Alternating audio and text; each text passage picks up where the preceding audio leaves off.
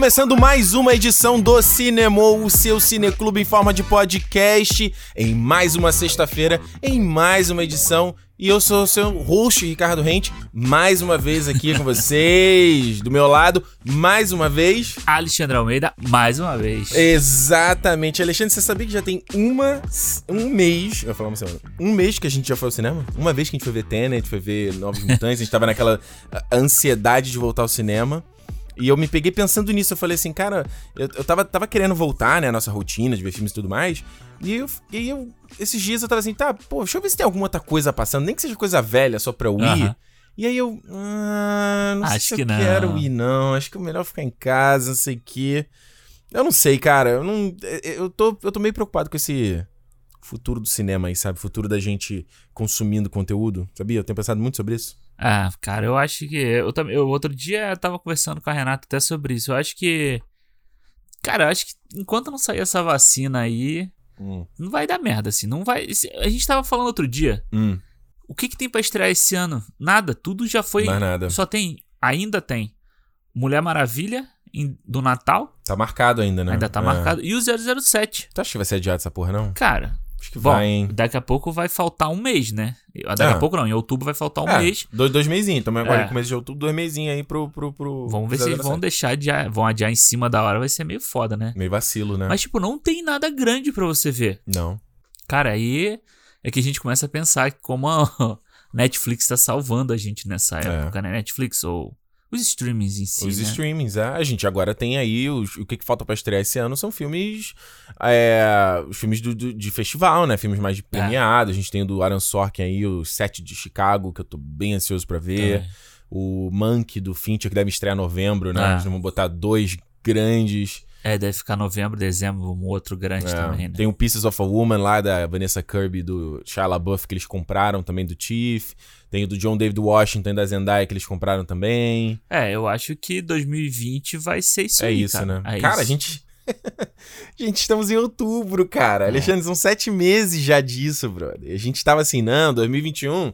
Ih, tranquilaço, já tá resolvido. Cara, não tá nada. A gente tava conversando sobre isso. É, foi. Tava conversando sobre isso, o Alexandre tava mais otimista. Eu falei, mano, acabou, cara. É, eu tava vendo qual que era o filme que tá marcado assim pro início do ano, janeiro, fevereiro, os caras já estão pensando É. em o que, que vai fazer com isso, sabe? Tipo, É.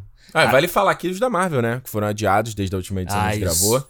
A Mulher Maravilha tava pra estrear em novembro agora também. Jogaram pra maio. Mulher Maravilha não, Viúva Negra. Viúva Negra, olha aí. Viúva Negra foi jogada pra maio. Ou seja, mais de um ano da data original. A data original era final de março, não era? Era, era. E aí, agora mais de um ano. Olha que loucura. Ah, o Shang-Chi foi adiado também. Pra julho. O Doutor Estranho também, não foi? Foram três filmes. Não, né? e o Eternos, em um ano, o né? Eternos. O Eternos estreia quando agora? Tá- O Eterno estreia agora, no final do ano. Ah, Aí ah, mudou ok. pra fevereiro Ok. e agora mudou pra novembro. Ou seja, tipo, um ano da data original Ah. também, né? Cara, é. é- é- Assim, eu não, eu não sei o que, que, que você pensa a respeito disso, mas eu acho que. Bom, é a primeira vez que a gente tá tendo um ano sem nenhum lançamento da Marvel. Já começa por aí. É. Nem, nem filme de herói. Ah, não, a gente teve Aves Rapina no começo do ano. Que não é, né? Não, né, conta muito, eu acho. Foi. Teve, e teve o Novos Mutantes. Ah, não conta. É, não conta muito, não conta. Eu acho que é interessante porque isso joga na nossa cara aquela coisa que a gente tá falando da fadiga de filme de herói, fadiga de Marvel. Faz falta, né? No final das. Faz, eu, falta. tava, eu tava vendo uma análise do Homem-Aranha Longe de Casa, e aí o cara tava apontando coisas positivas no Homem-Aranha Longe de Casa, que é um filme que eu não gostei. Aham. E eu fiquei assim, poxa, será que eu fui meio duro com esse filme? Será que eu acho que eu vou ter que dar uma nova chance? Aí eu lembrei que na época que eu vi esse filme, eu tava exausto do Vingadores Ultimato. Sim, foi um dos motivos de eu não foi. ter gostado do Homem-Aranha. Eu falei, esse filme deveria ter estreado depois e tal. Se tivesse empurrado, ele não teria estreado também, por causa da pandemia. É verdade, ele não teria entrado. É, eu lembro de falar assim, ah, pô, jogava pro ano que vem, maio do ano que vem. Aí, ó, É. não teria lançado. E eu acho que esse ano, além de filme de super-herói, Hum. a gente não teve blockbuster nenhum, tirando o Tenet. Que algumas pessoas viram. É, a gente não teve Velozes e Furiosos, Nada. não saiu. Caça-Fantasmas, que ia sair esse ano, também não saiu. A próprio Morbius, Uhum. que a gente pode botar aí nessa, nesse bolo, não saiu. Cara, tipo, a gente não tá tendo os arrasa quarteirões, né? Os que enchem Uhum. as salas esse ano. De, sei lá quando que isso acontece, Não cara. teve verão, verão americano. Acabou o verão já aqui na Desde o no- Tubarão que não estreia um É. filme de verão americano. Desde que começou essa porra. É. Ou seja, a- a- o verão aqui na América do Norte acabou semana passada, já estamos no outono. E não teve. e, e, cara, eu até comentei contigo que bom, o meu plano agora é esperar chegar Black Friday, né? Os períodos de, de holidays, né? De Natal, que é onde tem as maiores promoções, que eu vou trocar minha TV, cara. Ah. Botar uma TV maior, vou investir mais, porque assim. O entretenimento hoje tá só dentro de casa, a gente não tá mais saindo, né? Ah, mas eu vou te falar, eu tenho. Por duas semanas eu fiz isso, né? De ficar em casa assistindo filme e tal. De boinha. Tem sido Esse final de semana você fez de novo. Fiz de novo, é. Qual Vi- foi o filme aí? Vi Depois- um filme a menos. Daqui a pouco você faz o teu Ah. review, é, quick review. Mas, pô, eu, é, uma, é uma coisa que eu tenho gostado, assim, sabe? De É. ficar mais em casa, aproveitar mais. Ainda mais a gente aqui que Isso é agora, papo de cara. velho, hein? Isso é Não, papo não é de não. velho, hein? Porque, tipo, agora, Hum. a gente não tem mais motivo pra sair de casa, assim, tipo, pra ir pra rua. Outono aí, as- outono lindo, estação Caralho, maravilhosa. Não, mais ou menos. Hoje, vamos dizer, hoje, no dia que a gente tá gravando, tá sol. Tá. Mas vai. ah, Entra outubro, começa a chover, vai É. chover até, sei lá, até nevar. Não tem o que você fazer na rua. Não tem o que fazer. E é isso. Tipo, a televisão é o. Não, e vai pra restaurante. Eu, cara, eu vejo a galera nos meus stories, assim, indo pra restaurante aqui fora. Mais uma vez, gente, falando da realidade aqui, Vancouver, tá? Não, é, não se aplica na realidade brasileira. E a galera, tipo, ele. Eu não sei como é que tem coragem, sabe? De, tipo, É. tá no. Tá no. Indo tranquilão no, no- na, na rua, tá entrando em restaurante, tá comendo. Eu falo, cara, eu não. Eu fui Aham. em algumas vezes no verão, mas. Cara, Cagado. eu acho que. Eu tava vendo até um pessoal do Brasil, Hum. que eu tenho visto pessoas que. que ficaram firmes, sabe? Em quarentena, essas ainda coisas. estão, né? Mas as pessoas já estão indo, tipo, a um restaurantezinho, sabe? A um Uhum. barzinho e tal. A sensação da gente tá vivendo isso que a gente tá vivendo hoje, mas já se tornando uma coisa cotidiana, sabe? Do tipo, Uhum. Novo normal. o novo normal, como a galera fala, tá cada vez mais forte, cara. Eu tava pensando isso hoje, tipo, você sair de máscara, sabe? Você vê as pessoas na rua de máscara, Virou tipo, normal. virou normal, virou uma realidade que a gente, cara, há um ano atrás, a gente não pensava nisso. Galera botando máscara fashion, né? Com design, É, tipo, está, porra, eu fui com estampinha. na, eu fui passei na loja da Disney que tem aqui. Mano, tem uma seção só de máscara. Sério? E assim, máscara de Star Wars, de princesa, Star de Wars são desenho. São, tem, pô, tem uma do. Tem uma do R2D2 que é maneira. É, quanto é? 50 dólares. Não, é, é tipo 15, eu acho, assim. Dá uma passada lá, hein? Mas uma máscara, 15 Não, dólares. é uma 15 dólares é pesado. 15 dólares é pesado aí. Pô, cara. lá na, na Old Navy Ah. é 5 por 15. É aí, ó. Diferente, mas não tem estampa, não tem R2G2. Não, não tem, é verdade. aí, tá vendo? Eu acho que. É, cara, eu, eu, eu tava vendo aquela matéria, vi muita gente. Talvez você tenha visto no teu Instagram também, vi muita gente no meu Instagram compartilhando.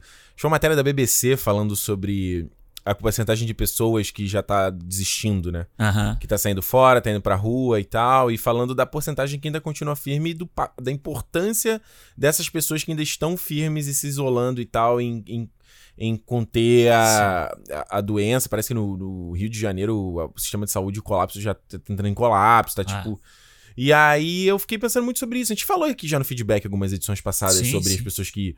A gente falou, ah, não vai no cinema, vai no cinema. E realmente, eu acho que é, é, é foda, assim. Então, a hora que. Que, tipo assim, Estados Unidos, Brasil estão tudo na primeira onda ainda, sabe? Aham. É tudo na mesma parada. Sete meses você sustentar o mesmo status quo, cara. é- Eu é vi hoje a dureza. notícia que Ontário, né, a Hum. província lá que tem Toronto e tal, Hum. é, vai alcançar o pico da segunda onda em outubro. Caralho, o pico da O segunda pico onda. da segunda onda. Então, mesmo assim, tipo, o Canadá que ao todo, o Canadá tem, acho que Hum. 50 mil, sei lá quantos mil casos, assim, mas é muito pouco comparado a lugares tipo Brasil, Estados Unidos e Sim. tal. Mesmo assim, cara, a gente ainda tá, a gente tá sofrendo uma segunda onda aqui. A gente, Hum. toda, toda segunda-feira, quando a gente vem gravar aqui, eu falo, ah, Ricardo, ó, fim de semana foram não sei quantos Que é casos. onde, que é onde que sai, sai o alerta aqui. Logo na hora que a gente vai gravar, já sai o alerta É. do, do sistema de saúde aqui. E aí, a, a nossa sorte é que Hum. esse tempo ruim pode melhorar essa situação das pessoas ficarem em casa e diminuir essa, esse contágio, né? Mas É, eu sei que é isso aí que eu vou chegar aí, tiver numa promoção legal, TV 75 polegadas, botar aqui. que isso, hein? Eu vou viver filme aqui. Não, tem que agora ver o negócio do som também. Minha soundbar aí estourou. A ca... Cara, olha que raiva que me dá disso, cara. Aham. Tipo, você é um aparelho de som. Gente, vocês têm que fazer de um jeito que não estoure esta merda.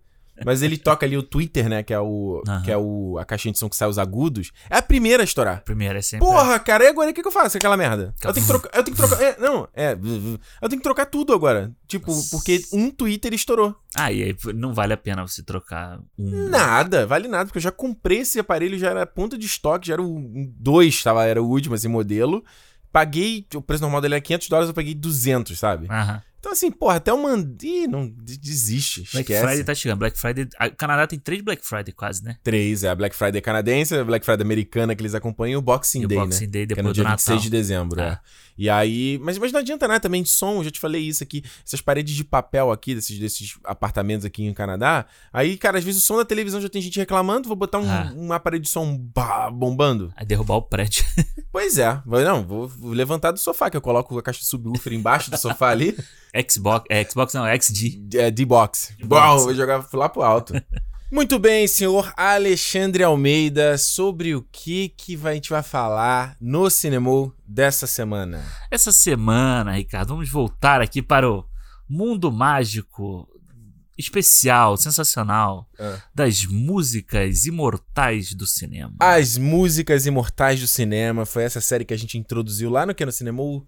Qual foi o Cinemou? Cinemou 39? Trinta. Cadê? Eu olhei, a da... eu olhei o número aqui e a gente começou a gravar e eu esqueci isso. Não, edição 36. Edição 36. Já tem tempo, hein? Já tem tempo, falando, fizemos aí a primeira edição do Músicas Imortais do Cinema, e a gente falou lá que essa série era inspirada, né, quando a gente era criança, lá no Rio de Janeiro.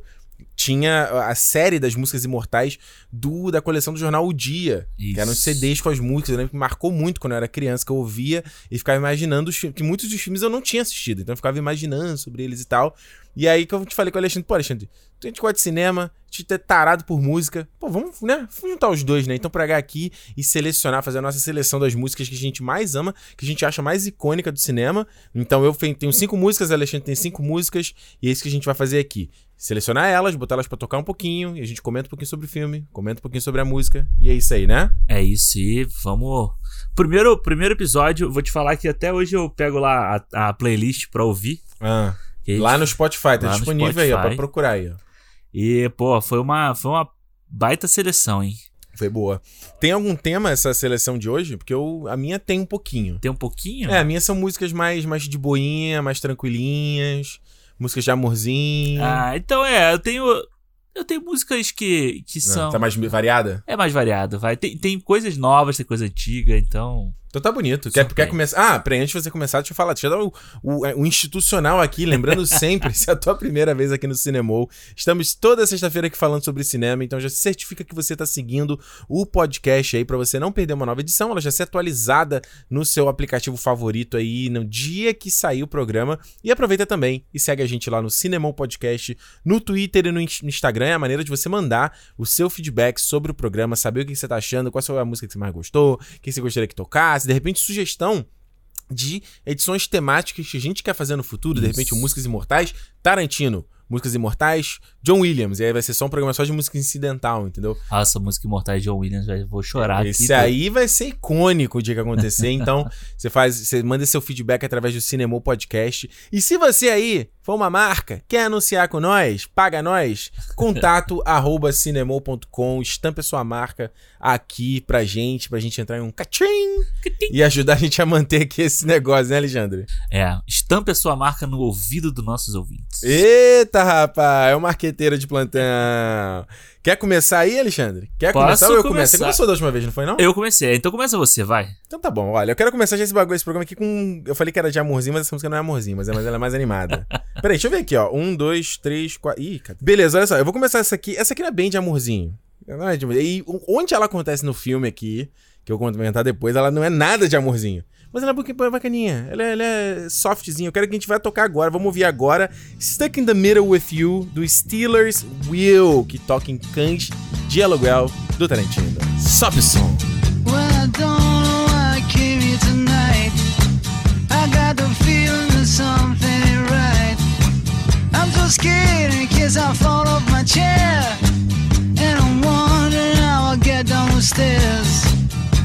clowns to the left of me, jokers to the right. Here I am, stuck in the middle with you. Yes, I'm stuck in the middle with you. And I'm wondering what it is I should do. It's so hard to keep the smile from my face. Losing control.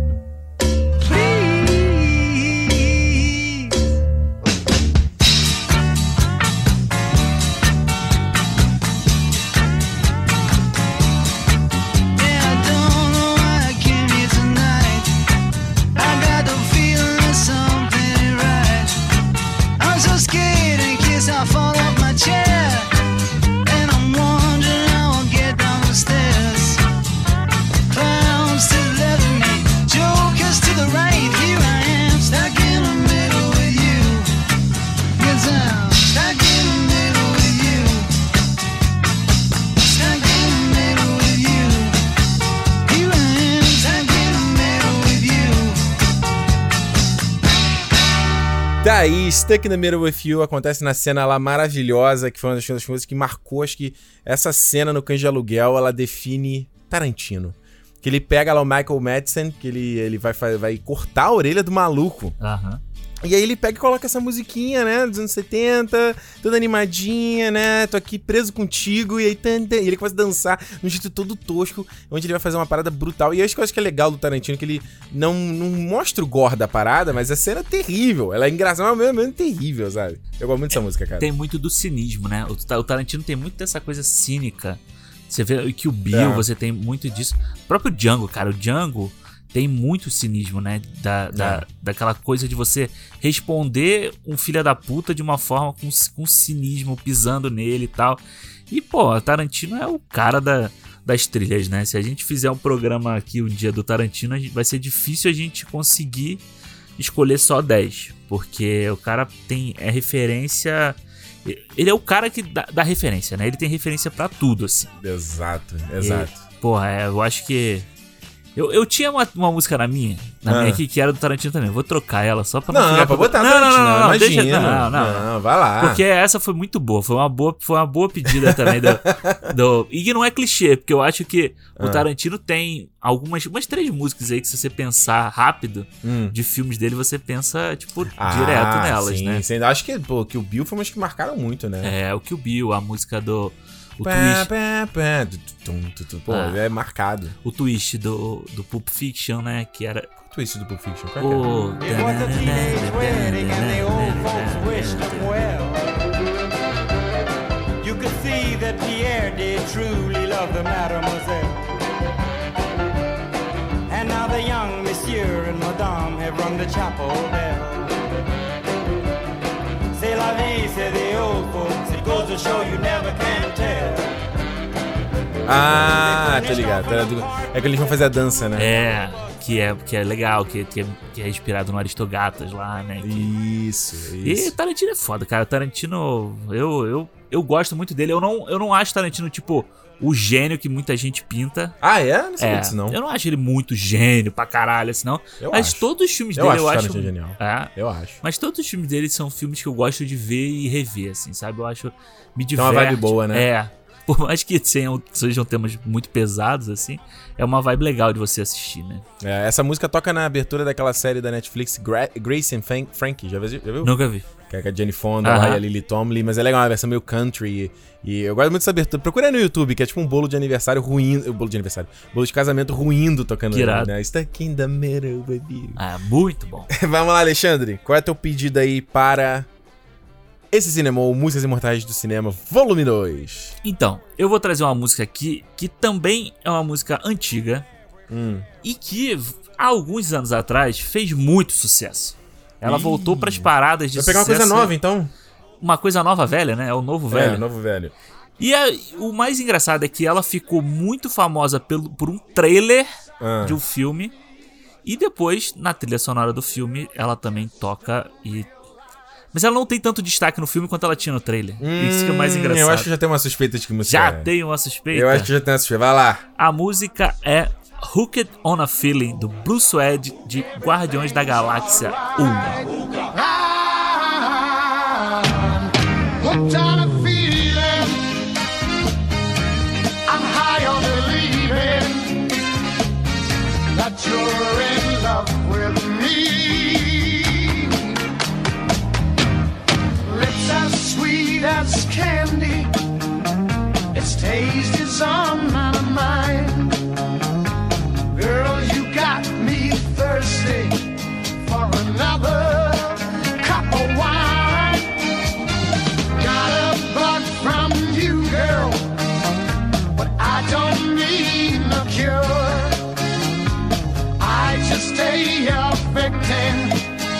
I can't for sure.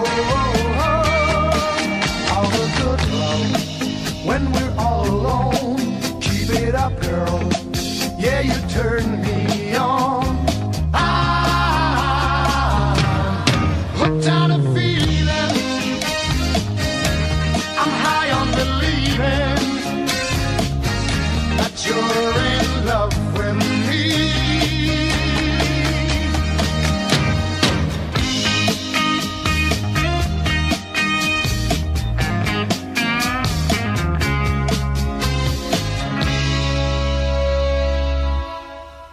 all the good love. When we're all alone, keep it up, girl. Yeah, you turn me on.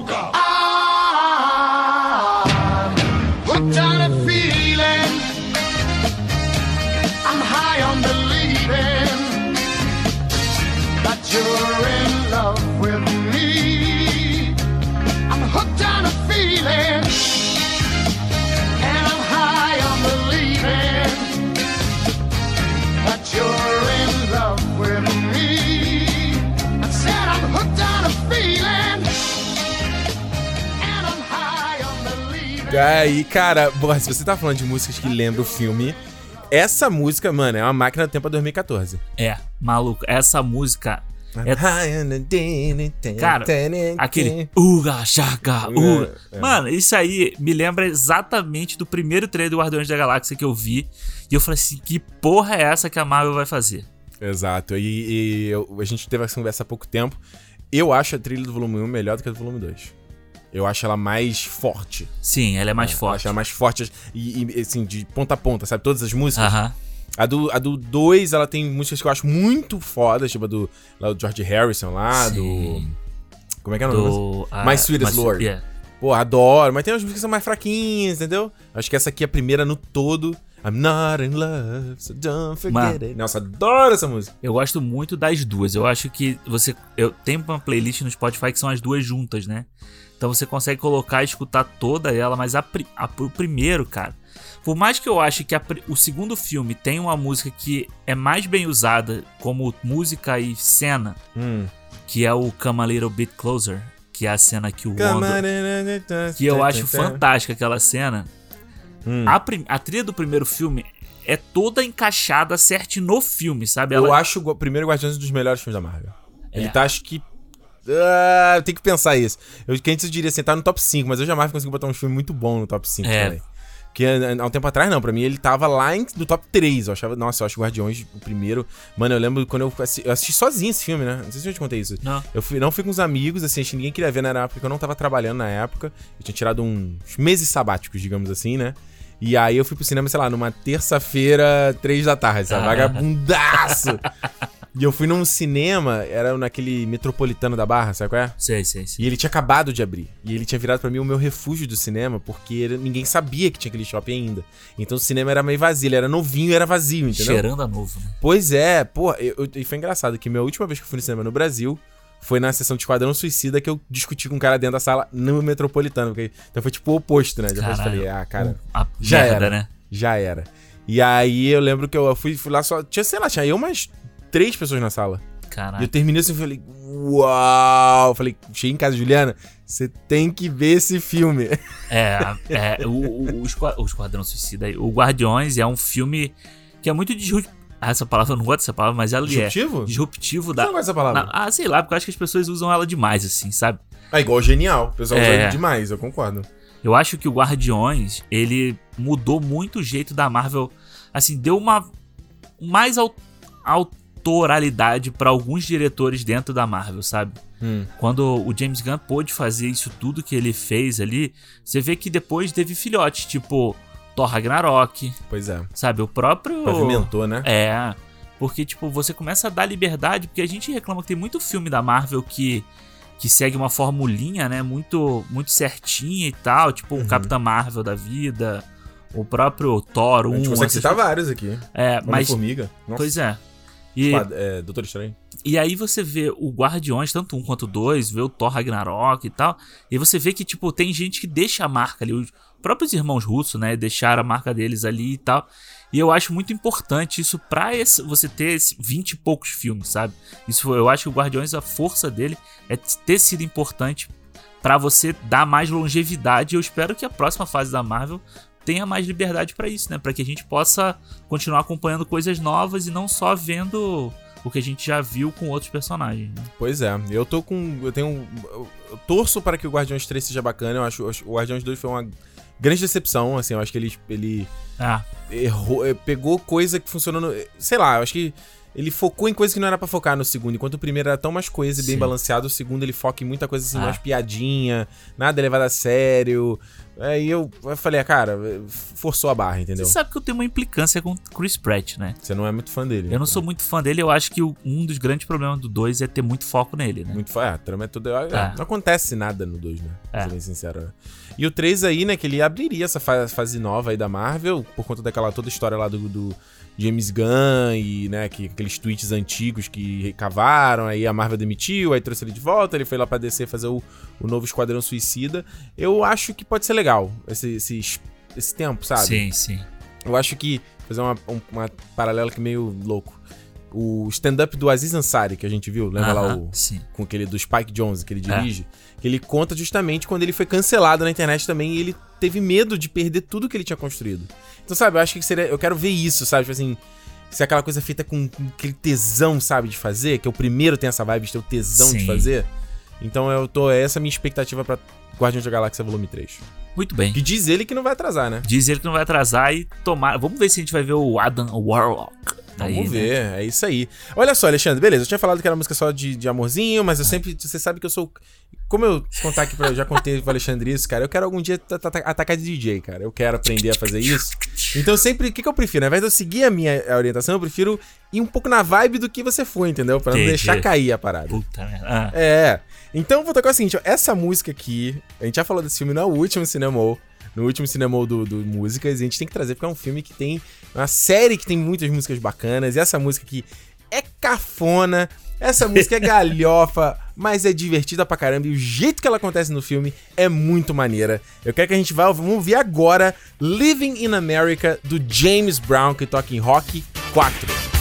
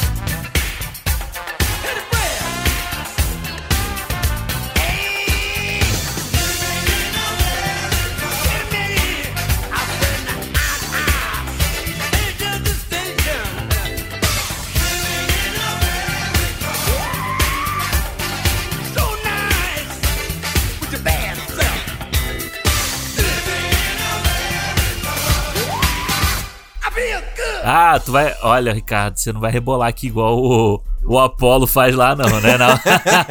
Porque, nossa, É. maluco, essa cena, cara. Ah, live in America. Mano. Ó, te falar, eu adoro James Brown. Eu acho o James Brown fantástico. As músicas dele são. Não a pessoa dele, que a pessoa dele tinha um monte de problema, né? Mas, Aham. cara, as músicas dele são sensacionais. E essa participação dele no rock. A cara maneiro. do Drago vendo aquilo. É, É, ele parece um robô, né? Ele fantástico. fica olhando assim em volta, né? What is happening? É fantástico o que vai acontecendo nessa cena. E o próprio Rock, né? O próprio Rock fica meio assim, tipo. Caralho, mano, que papo. Que é muito legal, assim, pra quem não viu o Rock 4, né? Que é um filme que tem. Cara, vejam, vejam. É, a gente já discutiu muito essa questão do, daquela da, da parada lá da luta, da Guerra Fria, né? A Aham. luta da é, União Soviética contra os Estados Unidos, né, no Drago e no, no Apollo e no Rock Sim. depois, né? E o Apollo não era pra ele lutar, né? E eu sempre já falei aqui que o Rock 4 foi o primeiro Rock que eu vi quando eu era criança. Era um filme que toda vez que passava, nossa, eu ficava extremamente no É. hype. E, e eu, na época, quando eu era criança, eu não entendia a importância do Apollo, né? Sim. Aí sim. depois quando você vê os outros filmes que tem a relação que ele começa como um adversário, depois ele vira um meio com um anti-herói ali, um amigo, mas que ainda é a- é adversário dele como termina acho que o 3, né? O que, ele- 3, é. que eles terminam, que você não sabe qual é o final da luta e tal. Então, é, para impactar com a morte dele. hum, Então é interessante que essa luta começa muito, né? Lá no Aham. alto, galhofa, os caras cantando as dançarinas vestidas ali de passista, né? É, e ela termina muito trágica, né? Ela vem a, É. a tragédia que acontece ali. Que depois eles tentaram trazer isso de volta no Creed 2, né? Essa, essa história, todo esse trauma. É, esse trauma da, do rock. É. E, cara, eu. O Rock 4, a trilha sonora do Rock 4 é uma das melhores trilhas sonoras que eu já ouvi, assim. Sabe? Tipo, de ponta a ponta ela tem músicas muito boas. É muito boa. E ela tem a vibe do filme. Tipo, o que a gente tava falando do. Do Guardiões, sabe? Ela tem a vibe do filme. Então você consegue pegar, tipo, o momento em que o Rock tá triste, o momento que o Rock tá treinando, o momento que o Rock não sei o que, e sabe? Você consegue entender o filme só ouvindo a trilha sonora. Então, é. E a. Cara, eu acho. Eu também. O Rock 4 também foi o primeiro filme do Rock que eu vi. Eu lembro que eu, vi, eu via muito isso com meu pai. Meu pai também gostava muito Pois é, do, também. do rock do rock e do rock 4, né? Porque o rock 4, por mais que ele tenha essa essa coisa do- dos Estados Unidos contra a União Soviética e vira a história do bom contra o mal, né? Acaba Pois sendo é. o bom contra o mal. Então, é o filme mais popular, é um filme que você consegue ver, tipo, sabendo pra quem você vai torcer. Sabendo que Sim. o 3 também, mas é porque o 3 ele é bem fraquinho, né? É. Por mais que tenha essa parte que você falou do Apollo, quando o Apollo aparece pra levar o Rock lá pra Califórnia, pra treinar lá junto com a galera dele e tal, que isso é muito legal. E isso depois eu acho bom como o Creed pegou todas essas. Foi pegando todas essas referências, né? Mas, mano, essa música do James Brown, olha, é, foi surpresa agora, foi, foi uma surpresa e eu gosto pra cacete dela. Eu acho uma das melhores músicas da trilha. Muito bom. Então agora não drop the ball. Não, agora eu vou fazer a mesma coisa que você. Ih, Eu vou tirar uma música que já estava mais pra baixo da minha lista e vou trazer porque ela também é de uma cena galhofa. Ah, é? Ela também é de uma cena galhofa de um filme que eu amo, Ah. que é a cena em que o Coringa do Jack Nicholson tá dançando numa parada no meio da rua, Eu lembro Com- dessa cena, mas não lembro qual é a com música. tipo carro alegórico, balão, que é uma Ah. música do Prince, que é Trust, do Batman, de 1989. Trust, who do ya trust? What makes you a real lover? Trust. I put this question to you 'cause I want you to be with me. Love, how much I wanna give you. Get so excited just thinking about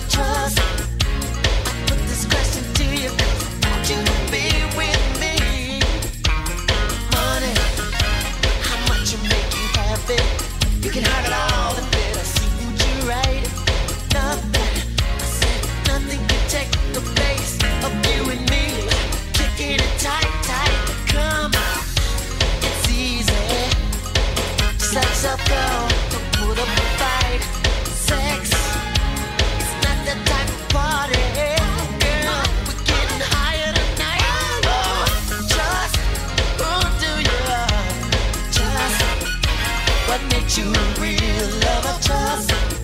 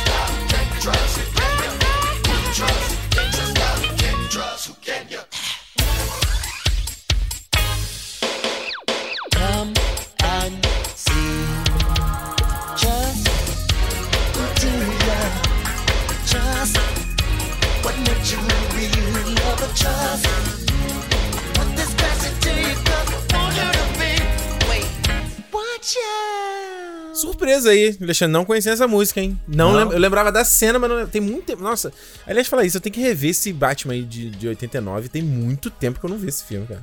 Ah, cara, eu. Olha. muito tempo. Eu vou te falar, eu amo muito esse filme, cara. Eu, esse filme é o filme que eu tinha gravado na fita.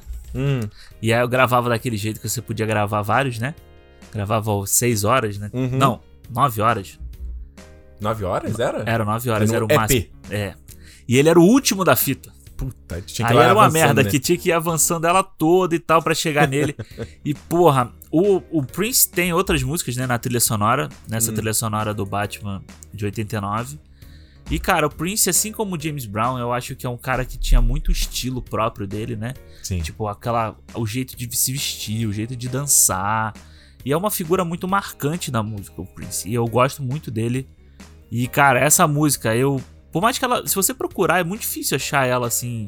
Em, em sei lá, playlist de filme e tal. Até porque o Príncipe, se eu não tô enganado, ele tinha um embrólio aí das músicas dele com É. streaming, né? Não rolava. Não tinha nenhuma, na verdade. É, tinha uma. Ele teve, sempre teve, eu acho que uma briga com. Ele era da galera que apoiava lá o, o cara do Metallica, o, Ah, o Lars Ulrich, é. contra o. O Napster, né, que teve e tal. Mas, porra, eu. Eu gosto. E esse filme, cara, pra mim ele ainda é o filme que mais me traz a vibe do Batman, sabe? É. É, você sabe que eu tenho em casa, eu tenho o, O Alexandre é tarado. o pop funko do, do Batman e agora do Coringa, né? Não, esse do, do Coringa é muito foda. É esse muito Coringa foda. é maneiro. Que tem, tem duas versões, né? Eu tenho a versão baratinha Aham. e tem a versão mais que é mais difícil de achar, que é mais caro, que é da cena que ele joga água na cara dele e derrete a maquiagem, assim. Muito foda. E, porra, esse filme, cara, o Tim Burton no, no talo, assim, né? Gótico, é, extremo, Nível Super Saiyajin. é, canastrice e tudo. Porra, eu adoro e adoro Michael Keaton como, como Bruce Wayne também. Muito bom. Bonita aí, Trust do Prince. Olha só, agora eu vou dar um. mudar aqui, né? Shifting gears, como o pessoal fala aqui, né? Vou mudar aqui a vibe, porque essa música aqui, eu vou trazer a música de amorzinho, mas essa música. Esse filme era muito icônico pra mim quando eu era criança. E eu assisti ele já velho, e esse filme, pra mim, ele se sustenta pra caralho. Eu acho que. Eu acho que. é, a gente vai falar depois que eu tocar a música aqui, mas ele, ele, ele tem uma força pra mim, até hoje, eu mais velho, do que quando eu era criança. Mas Olha. quando eu era criança, ele tinha um. Eu lembro que minha mãe gostava muito, então sempre, quando ia passar na sessão da tarde, a gente ia parar pra ver. E, cara, essa música, se não me engano, acho que ela é dos anos 60. E ela ficou. Cara, você ouve essa música, você pensa no filme, Aham. que é Unchained Love do The Righteous Brothers, que toca em Ghost do outro lado da vida. Oh, my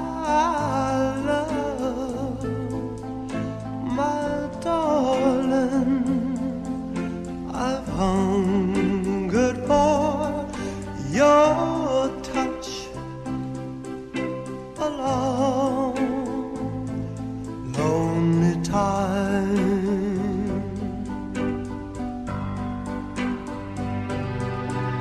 And time goes by so slowly, and time can do so much. All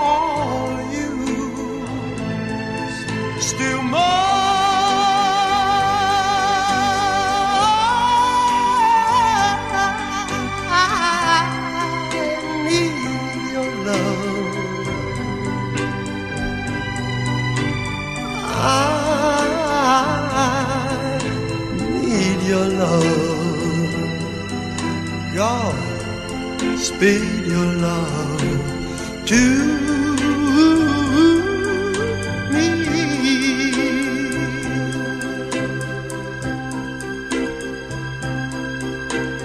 Lonely rivers flow to the sea, to the sea, to the open arms of the sea.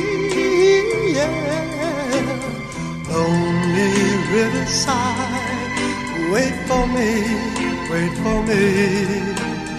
I'll be coming home, wait for me.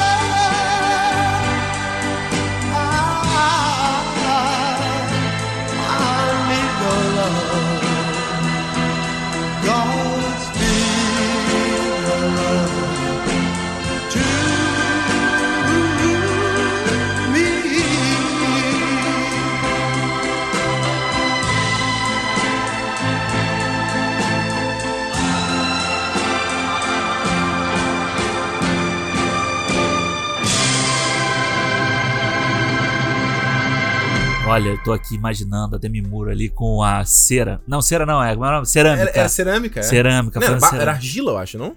É tipo barro, Sei né? lá, Fazendo é, vaso é. assim. Olha essa, essa música. I'm hungry for your touch. Cara, Ghost é muito maneiro, né? Ghost é Cara. um filme muito maneiro, né? Jovem ouvinte, você que tá do outro lado, novinho, não conhece esses, né? Eu, eu, eu, eu tô, eu tô meio... Envelhecer é uma coisa meio ruim, mas eu- uma coisa legal do envelhecer é isso, você ter essa bagagem, sabe? Então vai ser bacana. É uma coisa que eu gosto, tipo, tipo, trazer essa referência. Se você não viu Ghost do outro, do outro lado da vida, é o filme de quê? De que ano que é o Ghost? Vamos, vamos, 80... pesquisar. vamos ver aqui. ó. 9, 90. Ele é de 90. 90. Nossa, Alexandre, o filme tem 30 anos, moleque. 30 anos, dirigido pelo Jerry Zucker aí, que eu vi recentemente a trilogia do Cor que a Polícia Vem Aí, também que é Aham. excelente, dirigida por ele. E tá aí o filme dos anos 90 com a Demi, Demi Moore e com Patrick Swayze, que também era um, porra, um galanzaço da época, fazia aí o... o como é que é o nome daquele? O The- Dirty, Dirty Dancing. Dirty Dancing, Roundhouse, Fazia o lá o da, da onda, como é o nome? Do lado com o Keanu Point Reeves. Breaker, é Point o... Como é Breaker. que é o nome? Caçadores de Aventura. Isso. Caçadores de Emoção. Caçadores de emoção. é. Caçadores de Emoção, da Catherine Bigelow. Cara, esse filme é muito bacana porque ele fala sobre. é, Tem uma questão de espiritismo, né? Sim. O, ele faz o, o, o cara que acaba sendo. Ele é, ele é assassinado, num, a princípio, um acidente. É. E o espírito dele não consegue ir, ir pro além, porque ele tá preso na terra, porque a, a morte dele não era pra ter acontecido. E aí ele, como espírito, tem que desvendar por que, que ele morreu. Sim. Porra, olha que premissa, que arrepiei, que essa premissa foda, cara. Cara, o- é muito foda desse filme é que ele é um filme de ele tem um assassinato, você tem um- depois o mistério do porquê ele foi assassinado, o Exato. porquê ele tá na Terra, você tem a comédia que vem com a com a de- com a Whoop Goldberg. Que ela ganhou o Oscar, não ganhou? Ganhou o Fazendo Oscar. a Oda May Brown. Cara, esse, cara, esse filme você tem que ver dublado também. Nossa, Também, a também, dublagem também. dela é magnífica. Que eu já vi ele legendado também, não, não funciona do mesmo jeito. E você tem e você tem o romance, sabe? Então, tipo, é o conjunto certo assim pra aquele filme. E eu tava lendo, o, o Sadovski fez um texto, você viu o texto dele Não. sobre 30 anos do Ghost? Vi não. Ah, falando sobre a importância que Hollywood não dá pra certos tipos de filme. Que nem o Ghost. O Ghost em 90 foi tipo muita surpresa assim, tipo, ele teve vários outros concorrentes que eram muito fortes, tipo Vingador do Futuro, Hum. De Volta pro Futuro 3, Caramba. é, tipo Dias de Trovão, que era Tony Scott com com Tom Cruise, refa, Tu refazendo. reviu há a- pouco tempo, né? que eu vi há pouco tempo. Não, eu, eu vi, eu não tinha visto Ah, ainda. é maneiro? O Dia de Trovão é legal, mas é o Dia de Trovão é o Top Gun de carro. É igual, é, um- é- o filme é praticamente igual, cara. Ah, Então você tinha esse- essa- esses caras fazendo essa essa volta, né, ao Top Gun que era um já tinha sido sucesso. E cara, tipo, é assim, o filme ficou lá na- ficou em segundo, eu acho, nas bilheterias do ano. Foi muita grana que o filme fez, sabe? caramba. E, tipo, é um tipo de filme que teve uma, teve uma linda mulher perto também. É o tipo de filme que Hollywood de vez em quando faz uns filmes de, de comédia romântica ou de romance que tem um, um quê a mais É. que sempre fatura alto, sabe? Se- Sempre vem estourando ali no meio de um monte de blockbuster que já, que já é reconhecido que vai faturar. Vem sempre um filmezinho desses e ganha Dá muito. aquela estourada, né? E, cara, Ghost é muito maneiro. Assim, eu lembro que os meus pais gostavam muito de Ghost. E a gente sempre via Ghost e uma linda mulher. É Sempre a gente É Foda. via lá. Cara, E- esse filme eu lembro, eu vi ele alguns anos. Eu tava no Brasil ainda. Nossa, que ele me pegou emocionalmente. E eu acho. Eu, eu adoro quando isso acontece, cara. Quando tem um filme que eu já vi um milhão de vezes. E aí eu vejo ele num dia e por conta da circunstância, do que que tá acontecendo Uhum. na época, cara, ele me. E aí, sei lá, tu se emociona. Isso é uma coisa que eu adoro é chorar em filme, cara. Nossa, acho que dá uma lavada na alma quando você vê e dá aquela, É, aquela choradinha, sabe? sim. E aí eu lembro que eu fiquei muito emocionado vendo esse filme. Juliana, cara, o que que tá acontecendo? O que. Eu falei, "Ah, cara, tem dia que funciona, sabe? Tem É. dia que o filme pega e, e é um filme, cara, lindo. Essa música é maravilhosa. Essa música, nossa, você ouve Ghost, não tem como desassociar, cara. Na hora você, você liga. É maravilhoso. E Demi Moore tava no, no auge ali. né? Porra, ela fez striptease, dia, o, com aquele G.I. Jane, como é que é o nome em português, aquele filme? Ah, é. O limite da, até o limite da honra. lembro da né? ontem aquele com, com o, acho que é o Jack Nicholson, ou é com... Ah, porra, esse é muito É bom. o Jack Do- Nicholson com Tom Cruise? é, que é do. do Homem de honra, alguma coisa assim, não é? é, Homens de- Militar, É, isso mesmo, que, que tem um, um assassinato dentro do, do quartel lá. é... É. muito foda esse filme. Esse filme vale, vale a pena ver também. É isso aí. Vamos muito lá, bom, Alexandre. Muito Não, bom. Vou, vamos vou- lá, vou manter, alto. vou manter aqui no amor, sabe? Vou falar de um filme que o amor tá na essência do filme. Ih, rapaz. Aqui vai o filme que. É o Love do Gaspar Noé. Fala aí. O filme que, cara, é. Foi o primeiro filme musical que eu me lembro de ter visto e gostado. Boa. E porque. E aí a gente vai falar depois aqui por que é muito fácil gostar desse filme. Hum. Que é o Mulan Rouge. Boa. E eu vou colocar o Your Song, cantado pelo Ewan McGregor, que é fantástica essa cena maravilhosa. Sobe o som, DJ. My gift is my song.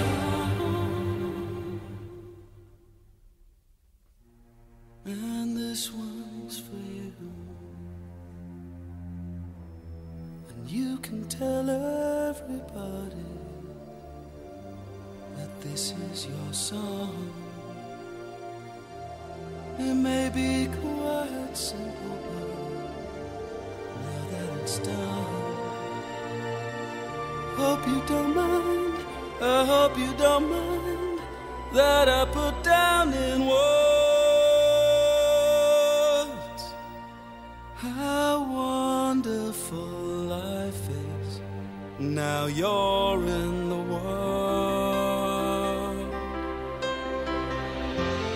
Sat on the roof and I kicked off the moss. Well, some of these verses, well, they, got me quite cross. But the sun's been kind while I wrote this song. It's for people like you that keep it turned on.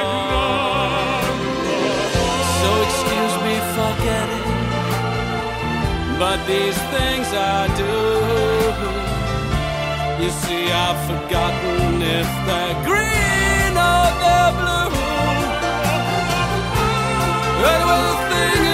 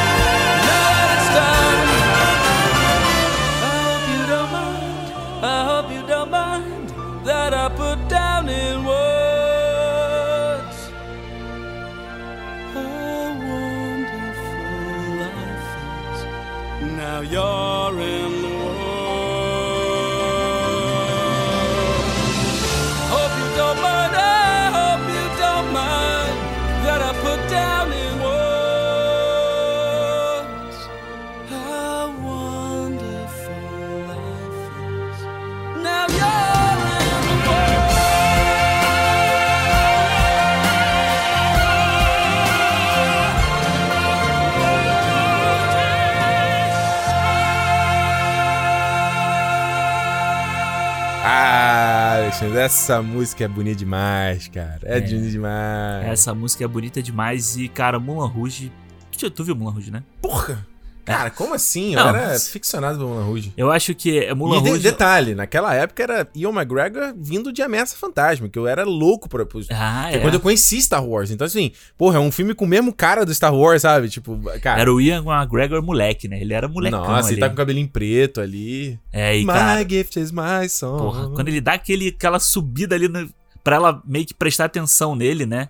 Cara. Que aí ele começa a cantar a E música. posso te contar, na época que eu vi, pô, quando eu vi esse filme a primeira vez, eu era muito novo, eu devia ter. Eu tava menos de 15 anos, eu era novinho. Então, assim, muitas das músicas eu não sabia Sim. que elas eram covers. Então, Aham. tipo, quando ele canta Roxanne, eu não sabia que era do The Police. O cara canta, canta Roxanne. Faz um tango, né? Pois é, e essa mesma Your Song eu não sabia. Tem aqueles cantos que o Smell Like. É, como é que é? Smell Like Teen Spirit, não é? Do Canto. Nirvana. Ah, Então foi muito legal. Quando eu fui descobrindo essas músicas, quando eu fui né, conhecendo mais músicas, eu falei, caraca, é a música do Mulan Rouge. E é muito legal, acho que, que é o papel de. De que eu acho que filmes, assim, mesmo que filme que tem um. pô, A gente falou do Guardiões aqui, é, e filmes que tem covers, eu acho legal que tem esse poder educativo, sabe? De Sim. fazer ir atrás e por uma. Sei lá, você vê uma roupagem nova, você vai lá atrás e você É. descobre a música de novo, sabe? Eu acho isso muito legal. Eu acho muito legal também, e eu acho exatamente isso que eu ia falar do Mulan Rouge, é que a trilha sonora dele é tão foda, tipo, a escolha das músicas é tão bem feita e, e o- e a forma como ele conta a música ali no meio da história é tão legal, É. que é um filme, cara, que por mais que, que a pessoa não goste de musical, por você trazer músicas pop, músicas conhecidas, você atrai a atenção do público, né? E, e meio que isso aconteceu comigo, assim, tipo, eu comecei a escutar as músicas famosas e eu, eu gostei do filme e depois eu passei a gostar de filmes musicais e a, a ver mu- filmes musicais com trilha original, né? Que música feita direto para aquele musical. E, que, e aí mudou a minha, minha percepção com o filme musical, sabe? Pois é. É, tem a parte É que porque ele, ele é muito dinâmico, né? Ele é bem. ele é muito dinâmico. Ele, cara, é, é eu real- sempre falo com você, cara, uma coisa que me impressiona no Baz Luhrmann é a, é a loucura da montagem dele. É, é muito doido, assim. É, é um bagulho que, cara, parabéns pros editores desses filmes, que o cara conseguiu ele junto um milhão de shot, é, É. um clipe o bagulho. é Não, aquelas entradas que o personagem do John Leguizamo tem, que do nada ele aparece em blá, ele Ah, aparece dá no um gritozinho, né? É, Ele aparece no canto da tela, ele aparece voando lá do lado. É. Cara, é muito doido, assim. E essa música. E tem o Jim Broadbent na lua, né? Ele Sim, gritando. é. né? É muito Cara, maneiro. e tem vários personagens que ficaram marcados, assim, que eu sempre falo assim: ah, o cara do Mulan Rouge. O próprio Jim Broadbent. Ele é Mulan Rouge, É o cara do Mulan Rouge. O, o Duke, né? Sim, o cara. do Mulan- Até porque não pareceu em muita coisa, né? Fala, É. você é o cara do Mulan Rouge, né? É. Exatamente, é. É. E, pô, cara, essa música, inclusive, o Your Song, foi a música de entrada no casamento da minha irmã. Ela entrou com essa Sério, música. que legal, cara. E foi legal porque foi bem na época e tal. Então, por causa disso, eu escutei muito a trilha do filme. Então, cara, é fantástico. Eu acho o Ian maneiro. McGregor e a Nicole Kidman são. Esse, o Satine e o. Como é o nome dele? O. Putz, aí tu me pegou agora. Qual é o nome? Satine. Não, eu gosto deles. Eles fizeram há pouco tempo, tem aquele programa do canal da Variety no YouTube, o Actors on Actors. Aham. Que são eles entrevistando. Aí tem um que é o do Ian McGregor com a Ah, Nicole. Kidman. É muito maneiro que você fica ali, ah, Mulan Rouge, meu Deus do céu. Ele é o Christian. É, eu acho que são aí. Estão aí entre um dos casais mais legais icônicos, do né? cinema. Puta química, assim. né? É, eu acho crer. muito legal, muito bom e muito bonito. Filme bonito demais, velho. Pois é. Porra, Alexandre, tipo, jogou lá no alto, hein, cara? Chutou pra lua, foi o Roberto Carlos. Mano, lembra daquele comercial da Raider? Lembra desse comercial? Que, não, que ele chutava o chinelo, lembra não? Ah, ele chutava o chinelo. Não. lembra não, lembro, desse não. comercial da, da- do Roberto Eu Carlos? achei que era outro. Que ele chutava, aí o chinelo dele voava do, do, do pé, e ele voando e acertava o apartamento da mulher, olhava o chinelo e falava, Aham. Roberto Carlos. É, eu tô ligado. Agora Eu- você falou, cara, lembra? eu enchi o saco do meu pai pra comprar aquele chinelo por causa desse comercial. Por causa do Roberto Eu tinha aquele chinelo, cara. Eu adorava ele. Olha só. Cara, essa música aqui também, ainda vamos ficar no tema amorzinho. Ah. Adoro essa música. Também na vibe do Ghost, esse filme me marcou muito quando eu era criança e eu tenho um carinho todo especial nele no meu coração. Sei que meu camarada Jurandir Filho do Rapadura ama esse filme. E eu vou tocar aqui, pedir pra tocar pro editor aí, editor Alexandre. My Girl do The Temptations, que toca em Meu Primeiro Amor. I got sunshine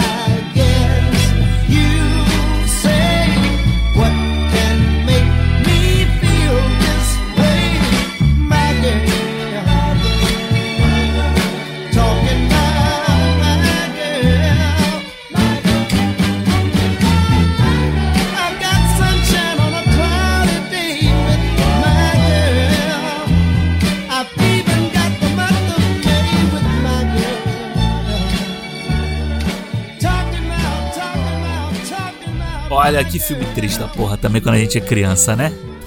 Maluco, aquele final, de- o final desse filme, que tristeza. Mas olha, essa música é assim, as- de- da mesma forma do Ghost, eu acho Temptations que é o quê? Anos 70, não é? É- é Motown, assim, É, é. Motown. é. E é legal que você bota numas trilhas sonoras da umas playlists da Motown e essa música tá sempre entre uma das primeiras. Correção, essa música é de 65, moleque. É. É, ele tá falando que é do Otis Reading. Então a música nem, nem dos caras. Rapaz. E, cara, essa Ah. música, ela tá sempre em primeiro nas playlists, assim, que você coloca de Motown. Tá sempre lá, porque ela é muito marcante, cara. É Motown. de 64, pra ser mais específico. No, 64, Alexandre? Tava nem, era nem projeto, cara. Não era nem projeto de gente. Meus pais eram crianças. É, exatamente. E a gente tá aqui em 2020. O homem não tinha nem ido à lua ainda. Pois é, eu tô aqui com 33 anos falando dessa música. Olha, olha, olha o poder É, eterno da arte, cara. sim. Ainda tem vagabundo que, que, que, Que quer acabar com a arte. que né? diminui, é. que não vale a pena. Bicho, o que vai restar da. Se você vai chegar pra um alienígena, que conhecer uma civilização nossa, vai mostrar a Aham. arte, falar o que a gente é capaz. É. Vai emocionar o cara, né? Tem aquela coisa, né, que o pessoal sempre manda sonda espacial com música, né? Pois é. Porque música realmente é o. Eu não. Olha, eu vou te falar, cara. Eu não tenho nenhuma paciência pra quem fala de arte. Ai, arte não, não sei o quê. Ai, museu. É, bibibi. Aí viaja, a primeira coisa que vai fazer é o quê? Vai na porra do museu. Vai no museu, vai no Vai- Louvre é. pra ficar lá 10 horas pra tirar uma foto do quadrinho da Mona Lisa. Tomar no cu. E aí, quando é no Brasil, quando é nossa arte, é, é merda. Tomar no cu mesmo. Meu, meu rant aqui pro. pro cara, esse filme eu vou te falar o seguinte, cara. Macaulay Culkin era meu herói quando eu era criança. Eu É. me via no Macaulay Culkin, né? Então, porra, quem não queria ser o Kevin McAllister? Pra Quem não, caralho, queria, né? quem não queria ser o riquinho? Quem não queria ser o riquinho? Nossa, pra ter um McDonald's dentro de casa? Quem, porra, não é? E ele tem aquele filme também dele que me chocou muito, Anjo Mal, com Uhum. Elijah Wood, aquele filme ali, nossa. Eu tinha medo desse filme. Esse filme era brabo. E, cara, o, o Meu Primeiro Amor é um filme aí também marcante pra caramba. Aliás, eu quero saber quem dirige ele, porque eu não lembro. Vamos ver aqui quem é que dirige aqui. Eu não lembro quem é. Filme de 91, que tem a, a Anna Klumpsky, né? Que fez faz o VIP do HBO. Quando eu vi ela no. VIP, eu falei, peraí, eu conheço essa menina. Caralho, é verdade. Ela faz, tá, tá lá no VIP ainda. Quem dirige é o Howard Ziff, tem a Jamie Lee Curtis, tem o, Tem. o Daniel, Dan é, Aykroyd. Dan Aykroyd, é. E eles têm, tipo, acho que um- uma parada de, de funerária em casa, né? Um bagulho assim, né? Tipo, de... Ah, eu não lembro, cara. É, ele tinha um negócio desse que eu lembro. ó. Tem muito tempo que eu não vejo esse filme. Eu tô vendo as fotos aqui, ó. Ele tinha um negócio, acho que de.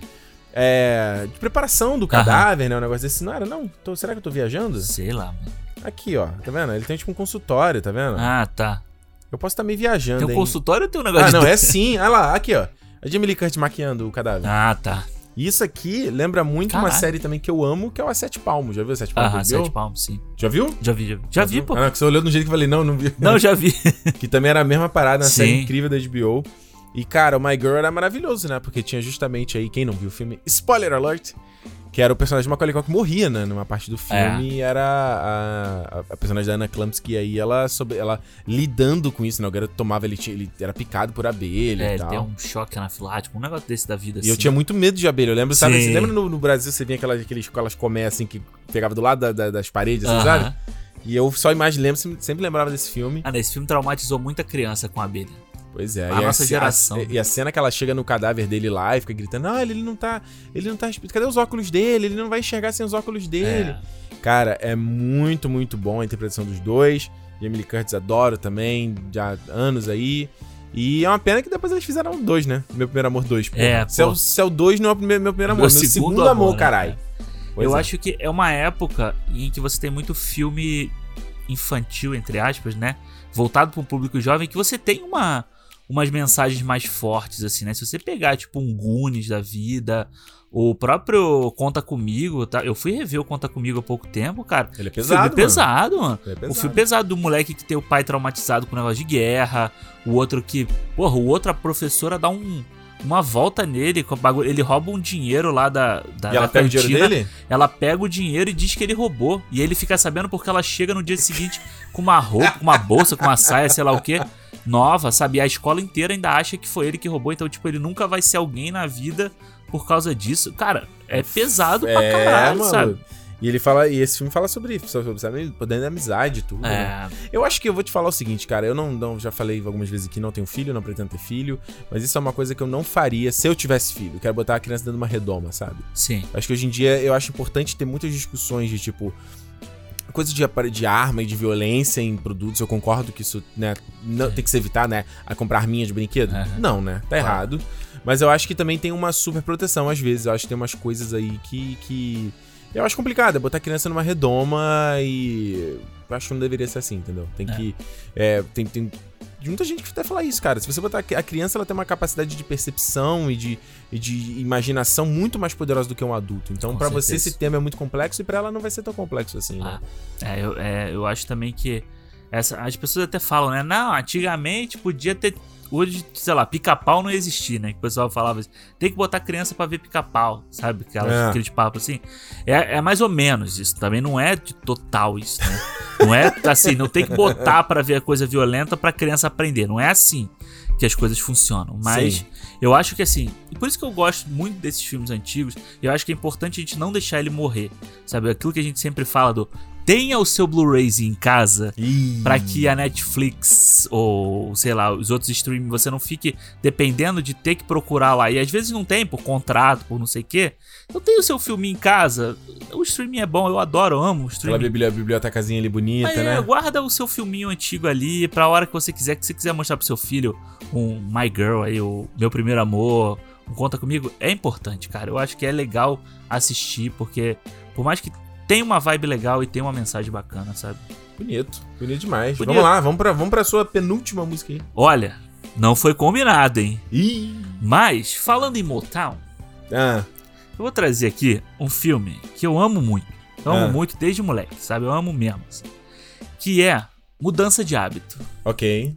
Com a Up Goldberg, que a gente já falou. E- né? esse é um dos filmes que eu coloco na minha categoria que eu não vi. Tipo, eu Tá. vi. Não, não, não. Mas não lembra? Eu vi, mas não lembro zero. Tem no então- Disney Plus, pô. 1 ah, e 2. Ah, ok. Eu vou ver agora. Todos os filmes estão no Disney Plus. Ah, mas desse você pode ver. Mas não tem dublado, cara. Eu gosto de ver dublagem. Mas Dubla... se você a dublagem nunca viu, pô. Não, mas a dublagem da, da, da Whoopi Goldberg na Ah, época, é. esqueci o nome da atriz, cara. Ela sempre dublava a Whoopi Goldberg. Ela Sim. era muito. Pô, Mas é difícil, às vezes é até difícil você achar dublagem hoje em dia, né? É, Daquela época que refez e tal.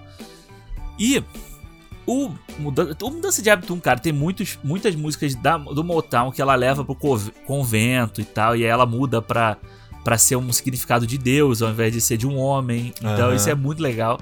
Mas eu vou trazer do 2, a música que encerra o segundo filme, que é Ain't No Mountain High Enough, do Marvin Gaye, mas cantado pela Up Goldberg e pelo elenco do filme. Né? Sobe o som, DJ. Now if you need me, call me. No matter where you are, no matter how far. Don't worry, baby. Just call out my name. I'll be there in a hurry.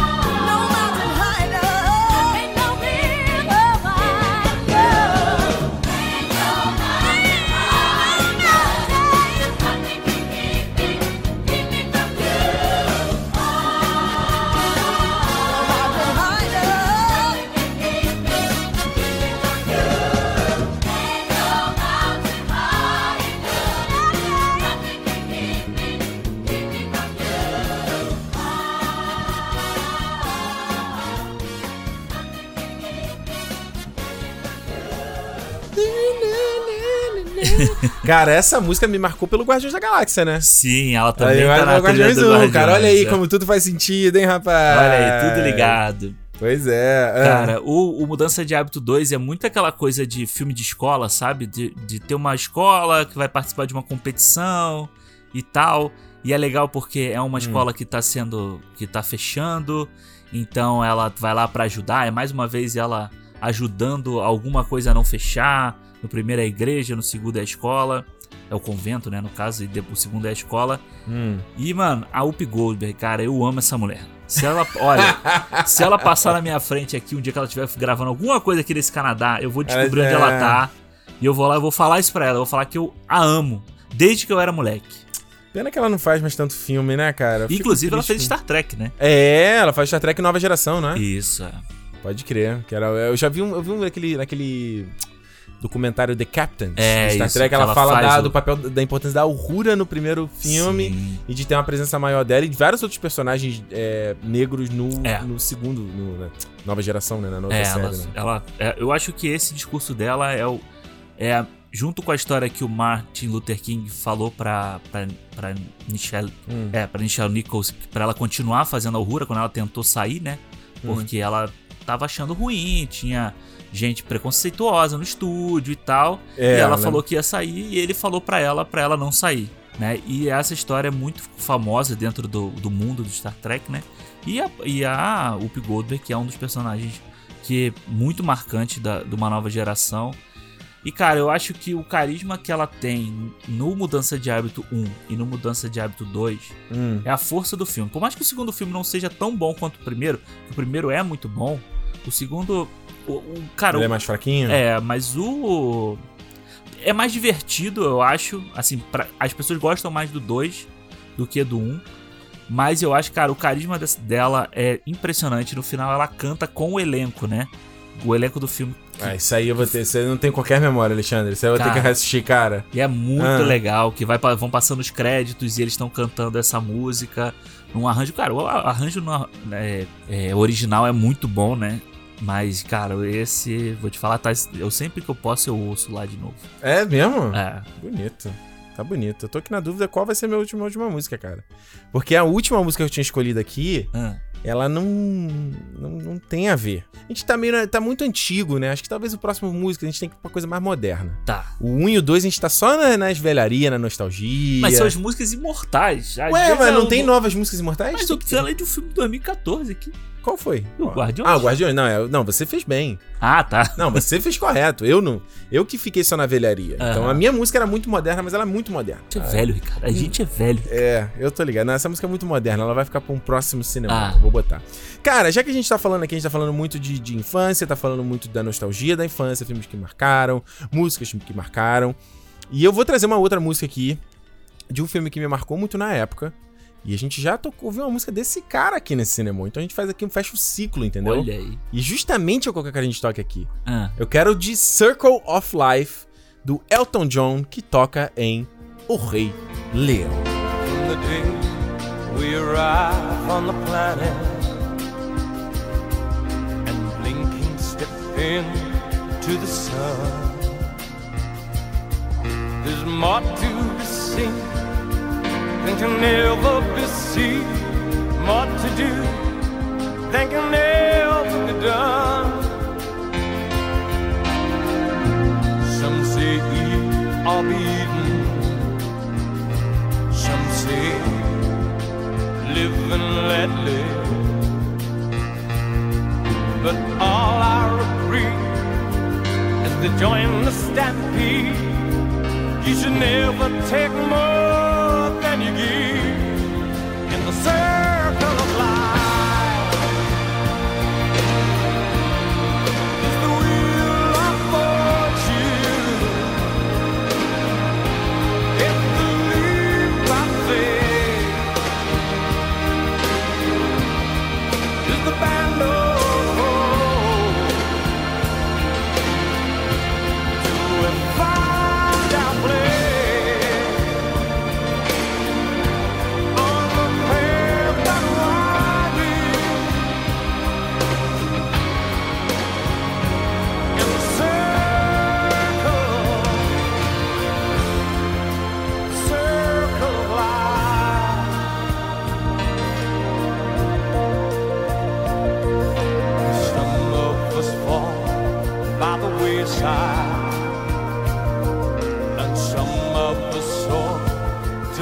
stars. And the sun I will sail through our trouble. Some have to live with the scars. There's far too much to take in here, or to find that can never be found. But the sun high time sky.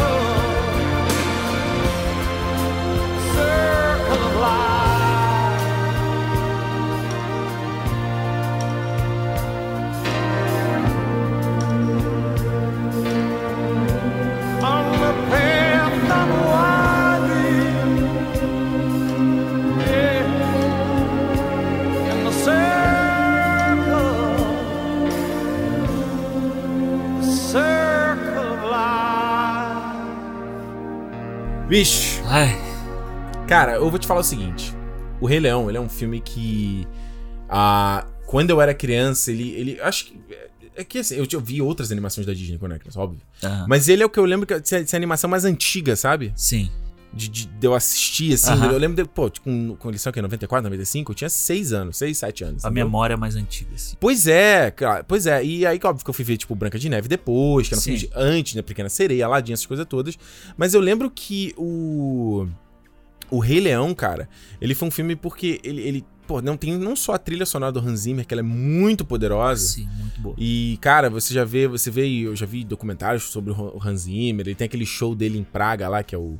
que tem. Que a gente já, não sei se tem algum stream no Brasil, né? Mas ele, esse, esse cara, esse show é muito É maneiro. fantástico esse show. E esse ele- show tem vários, vários trechos dele na Net, no YouTube, no YouTube. né? É, ele, cara, o Hans Zimmer, ele é um dos meus compositores favoritos, assim, porque ele, ele é um cara que tem uma. É, é, é assim como o John Williams, ele tem uma mão, né? Ele tem uma Sim. identidade. E aí você traz a, a própria trilha do Rei Leão, no caso, o- no caso do Elton John, depois que você conhecer a história, né? Que também era um. Era meio que um comeback dele, Aham. era uma época que ele tava se reinventando, ele tinha tido sucesso lá nos anos 70, e aí teve uma queda, aquela que a gente vê lá no, Rocket no, Man. no Rocketman, mostra muito. é, Se bem que o Rocketman não chega nessa parte, né? Ele dá uma ignorada nessa segunda É, ele- fase aí, que foi a fase que ele. Ele parece que ele se separou da época do compositor do. do- como é que é o nome? É Bernie, né? O Bernie. é. E ele volta depois. Então, É, mas é a parte que ele. Do I'm Still Standing, é onde ele vai continuar pra esse Pois é, momento. que eu acho né? que termina muito bem o filme, inclusive. Sim, muito. Still Standing. Mas o, eu acho que depois ele tem esse. Eu lembro nessa época, eu já. Olha que. Olha, cara, tem um, eu já te falei isso, né? Eu já, te- eu já até contei essa história, talvez. Tem umas coisas que eu acho muito doidas da nossa memória. Assim. Tem, sabe, tem coisas às vezes de agora que você não lembra que é importante. Tem umas Aham. memórias de antigamente que não faz o menor sentido você estar guarda, alocando aquilo ali no teu, no teu HD, sabe? Mental. Total. E eu lembro disso, cara. Eu lembro, eu já falei, acho que eu já contei isso. Me lembra se eu. Fala se eu já contei isso. Aham. Quando eu morava, quando eu era bem criança, eu morava lá em Rocha Miranda, no Rio.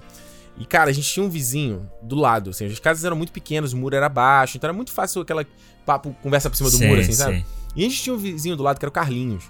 e ele era, cara, um coroa. Coroa, já disse, sei lá, 50 e pouco, já deve ter morrido até, inclusive. Aham. 50 e pouco, e ele eu lembro que ele era solteirão, ele morava com a mãe dele, a casa era maneira deles do lado, então Sei. era ele e a mãe dele só. E eu lembro muito, ele tinha um sistema de som muito foda. Quando ele botava, dava pra ouvir perfeito na casa. Então talvez por isso que até hoje eu tenho esse tesão Por com música. som, com música. E eu lembro que ele sempre botava umas músicas bacanas, entendeu? Ele tinha um bom gosto muito legal. E ele Legal. tinha muito dessas músicas do Elton John que ele ouvia nessa época. Sacrifice do. Né? Sacrifice. Eu lembro Maneiro. sempre de. Finalzinho da tarde, ele abria um whisky lá dele, botava a música pra tocar. E tu já sabia, ó, o cara tá ouvindo a música dele. Lá vem. Pois é, por isso que eu sempre brinco quando eu falo que tu fala que vai ouvir teu vinil, eu falo, vai abrir teu whisky ali. eu. Aham, é. Porque eu lembro sempre dessas memórias de. Cara, se eu devia. É, tô falando, devia ter 6, 6, 7 anos. Eu era muito. Foda, né? E essas memórias, sabe, tem um. Tipo, você sente uma, é a Você, vibe. você sente até cheiro daquela época, né? Pois é, É um mano. bagulho muito doido, né? E eu acho que o, o ciclo sem fim, que é meio que dessa época também, eu lembro, pô, a fita verde da, da Abril, Da da, Disney, da, é. Disney era um icônico. E eu lembro que a gente, cara, eu e meu irmão, a gente assistiu até a fita quase cara. Juro pra você, era tipo assim, de terminar e já apertar o rewind e ver de novo, entendeu? Então, É, cara, o Rei Leão eu acho que é o. ciclo sem fim, mano. Tanto que continuou aí no filme novo, né? Pois é. Não e teve como. Não teve como eles. Por mais que você pode mo- modernizar tudo, mas continua, né? E, e cara, esse. O Rei Leão, a gente, todo mundo sabe aí, né? Que tipo, o Rei Leão é baseado no Shakespeare e tal. Mas é uma, é uma história tão bonita, né? Do, do, do Mufasa falando com Simba ali no início e tal. E depois você. Do, dele, dele carregar uma culpa, ele se perdoar no final, sabe? Ele lutar pela, pelo que é dele e tal. É uma história muito universal, né? É. É uma coisa muito. Aquela coisa que a gente sempre fala, né? Da jornada do herói que ele tem Sim. ali e tal. É muito universal, mas eu acho muito foda você colocar isso num desenho pra criança, sabe? É. Tipo, você tem. E assim, a gente falou hoje da Pixar, né? Que a Pixar faz coisas, assim, sensacionais. O Rei Leão faz isso. O Rei É. Leão fez isso lá em. Por mais que eu adore Aladdin, eu acho que Aladdin é o desenho que eu devo ter visto mais, que é, É. uma puta aventura. O Rei Leão é o desenho mais forte, eu acho, da Disney, sabe? É, o desenho que, que é, o- Obra-prima, né? é, mano. né? E assim, tipo, essa música, toda a trilha sonora do filme é, é fantástica. A gente falou do- no primeiro do- da trilha do Tarzan. Sim. Eu, eu talvez. A Você vê que trilha eu tô do me mantendo aqui na mesma, mesma É, pegada, é. né? A trilha do Tarzan, eu acho que emocionalmente ela me remete à trilha do Rei Leão, sabe? Sério? De você ter essa coisa. Ali, você tem o Elton John, você tem o Phil Collins, você Tem muito coração, né, na música. É, sabe? É, eu né? tenho muita emoção. Você escuta aquelas músicas sem, tá pre... sem precisar ver o filme. É, Sabe? E você sente alguma coisa. Às vezes é uma coisa que nem tá no filme, é uma coisa sua, sabe? sim. Eu, o Rei Leão novo, cara, eu, você vê. Tem nada, né, cara? É, É tipo sem assim, alma o filme. É, é muito. Eu acho muito bonito. Algumas partes eu acho muito bonito. Sim. Mas, assim, o desenho é muito simpático pra você. Esse filme falta um pouquinho de simpatia. Sabe? Daquela coisa do sorriso, da, do, do carisma Da- da- dos Simples, das personagens. emoções, cara. É, Como dos animais emularem, ter- terem emoções. Eu queria. Posso pedir pro editor botar um trechinho? claro. Editor, editor, editor Alexandre, Alexandre do Futuro. Coloca aí a música. A música quando o, o Mufasa conversa com Simba. O Mufasa nas estrelas conversa com Simba. Aham. Coloca aí pra você ouvir.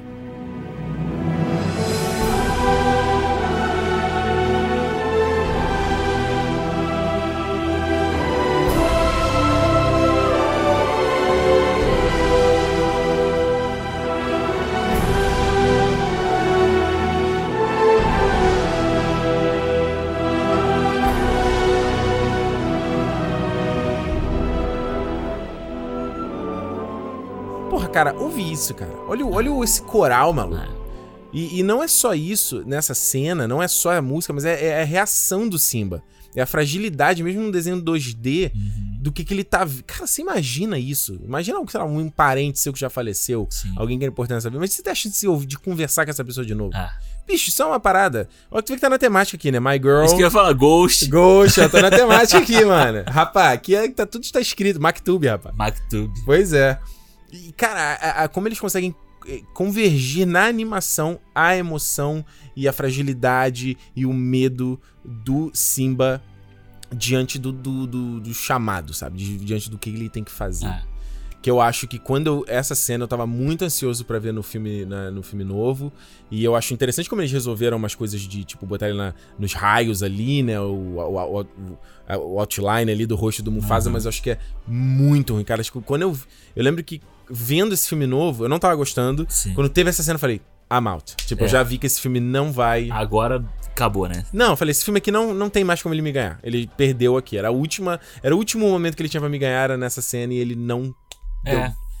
É engraçado. É, assim, eu acho, eu sei todos isso e tal. Eu gostei do filme quando eu vi, achei gostou? ele muito bonito. Gostei, achei ele muito bonito, assim, de ver. Vale dizer, né, que esse seria o nosso primeiro cinemou, né? Lembra que, lembra que a gente ia fazer, começar o cinemou com esse filme? Caralho, é mesmo, né? A gente ia começar com. A gente adiou alguns meses, mas a gente É. falou, vamos começar com o Rei Leão. É mesmo. E que, era, que era uma coisa muito esperada, né? É. As pessoas estavam. A gente achava que ia bater Vingadores É Ultimato. isso que eu ia falar. Teve gente que falou que ia bater os Vingadores Ultimato. Aí, porra. Mas não Pois é. foi, né? Não Mas foi. fez dinheiro pra caralho, isso que importa. Fez, né? fez. E, Isso importa pros caras. e é aquilo, né? A tecnologia do filme ficou aí pra Disney vai usar pra tudo agora, né? Pois é. Vamos lá, Alexandre. Sua última música aqui nesse cinemou fecha. Bonita, hein, meu filho? Então, Ricardo, tava aqui, porra, vamos, como é que a gente vai acabar esse cinema, né? Até Já foi, foi- foram tantas músicas icônicas. Porra, só seleção, só como? Energia lá em cima. Mas eu vou puxar um comentário que você fez antes da última música, Ah, que é a música velha. Como A assim? O que, que tem a ver? Que a gente só tava escolhendo música velha. Certo. Aham. Então eu tinha uma música mais nova pra botar, mas eu vou pegar uma, uma velha que não tem ninguém que vai ficar parado, hein? Ih, vai todo mundo sacudir o esqueleto. Agora, tô, você que tá escutando isso aqui no ônibus, Ah. dá um tapa na cabeça do motorista. Mentira, faz sinal que ele tá trabalhando. Coitado. E chama ele pra dançar quando parar no sinal. que a gente vai falar agora de Footloose. Olha aí, rapaz. Let's... Como é que ele fala? Let's dance!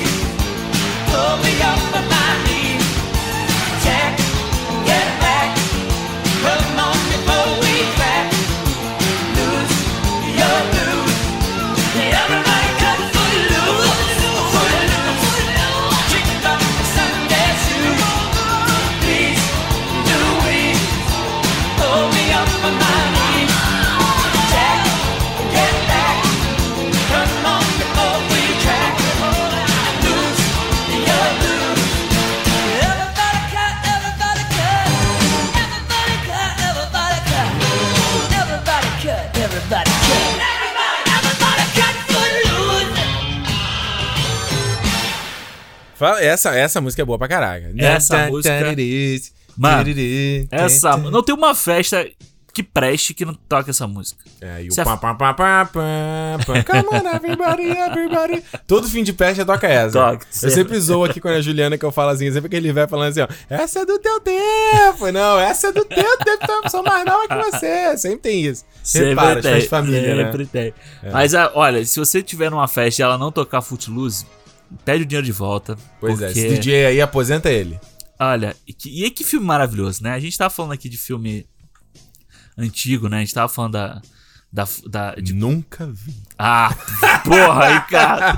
Caralho. Mas olha só, gente, o Footloose ele passava no SBT, cara. O SBT não pegava na minha casa, cara. É, por isso que assim, tem muito filme. Eu vou, já falei. Tinha que isso. filmar a minha cara agora, vai. Tipo, Tem tô, tô desolado. Tem muito filme que eu nunca que eu perdi na minha infância porque ele passava no SBT. O SBT não pegava na minha casa. É. Eu só conseguia ver o filme que passava na Globo. Cara, Footloose, eu acho que, junto, se a gente pegar o que a gente tava falando antes do My Girl, né? É um Uhum. filme que é leve, né? Aquele filme leve. Mas que ele tem uma coisinha ali que é.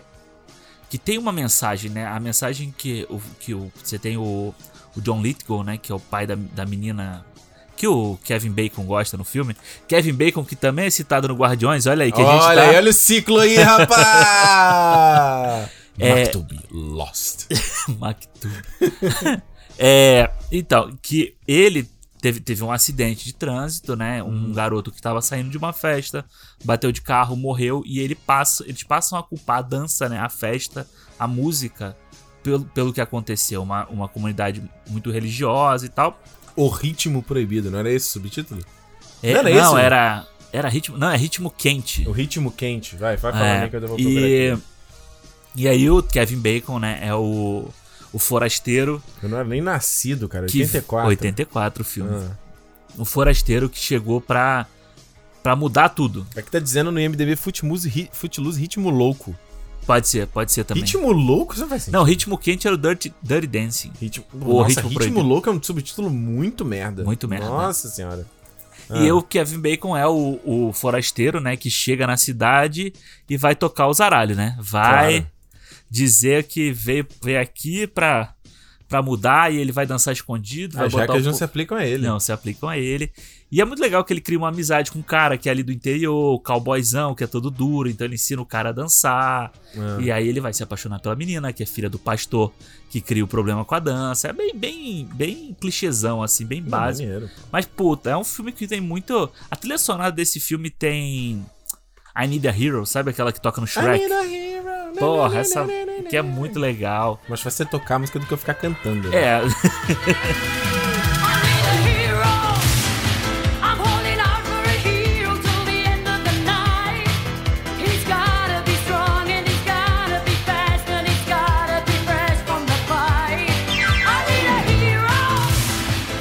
tem uma. Tem várias músicas muito boas nesse, nesse filme. E, cara, e eles fizeram um, um remake há pouco tempo, né? Nossa, Do fizeram? filme. Que é o. Quem é que faz o Kevin Bacon? É aquele menino. É um menino que não faz porra nenhuma hoje em dia, eu acho. Ah, ótimo. Então tu vai que é um E cara o, bem o amigo talentoso. dele é o Miles Teller. 2011. Nossa, que filme inexistente. Inexist... Olha, É, é o Kenny... Quem é esse cara aqui? Kenny Woolward. é Não é esse esse mesmo. cara, não. Nossa, eu Esse. nunca vi esse cara em nenhuma coisa. Meu Deus, fez É, Footloose. a menina que é a. Dennis Quaid tá no filme, Miles Teller tá no filme. É, o Dennis Quaid é o pastor, o Miles Teller é o amigo, e a menina que faz. Ou seja, o filme é exatamente igual dos é igual, é igual. E a menina é aquela menina que faz o Rock of Ages. Lá, Porra, que ela é terrível. É, Juliane, Juliane, Juliane Hull. que ela fez. Ela acho que ela foi de algum American Idol desses Nossa, da ela é vida, muito assim. ruim, cara. Nossa. Ela é fraquinha mesmo. Ah. Mas então, é, o filme é basicamente a mesma coisa, só que eles tentam dar uma modernizada na, na música, né? Mas vale a pena ver o antigo do Kevin Bacon, que é fantástico, mano. o filme é tão icônico que o Kevin Bacon até hoje participa de brincadeiras, que coloca música de novo. E o Kevin Bacon é um cara que eu, ele, ele, ele é um cara bonitão, mas ele envelheceu muito bem, maluco. Mano, o cara ele- ainda tá bem até. Esses dias a gente tava, a gente tava vendo um, um- um review desse filme, desse último filme dele que saiu Aham. aí, que é o. Como é que é? Você nunca deve ter saído, alguma coisa, não deve ter ido, alguma coisa assim. Eu falei- pra Juliana, "É, esse maluco já tem 60 anos. Ela, o quê? Falei, É. Não tem, tá lá com cabeludo. Eu tô falando, cara. Se o cara não tá cabeludo, você acha que ele joga. Por isso que eu não quero ficar careca.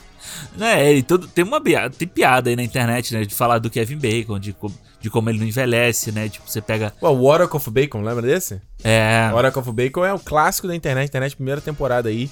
Acho que esse site tá no ar ainda, procura de novo, procura aqui. Ele diz que é a teoria do bacon, que, que- como é que é? Você tem seis pontos de conexão com qualquer pessoa no mundo.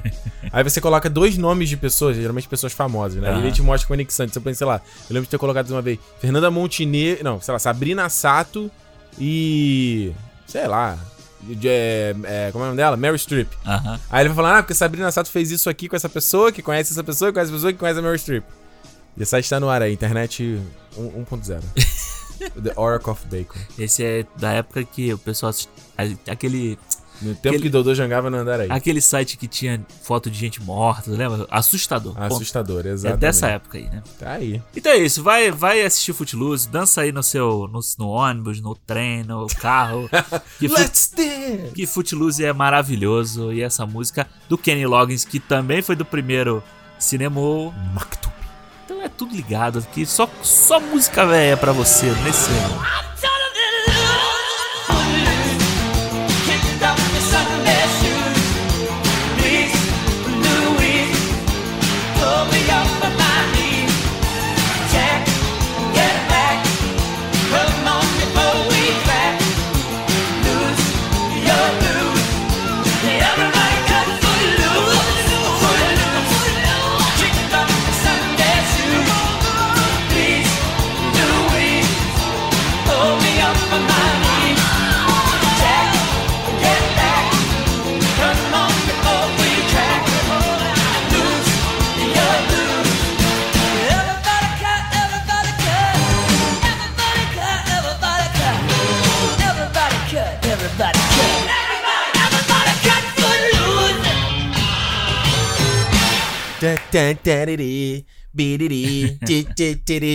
Cara, essa música aqui é música de festa, Alexandre. É música de festa. Música de festa, música aquela hora que tá todo mundo doidão já.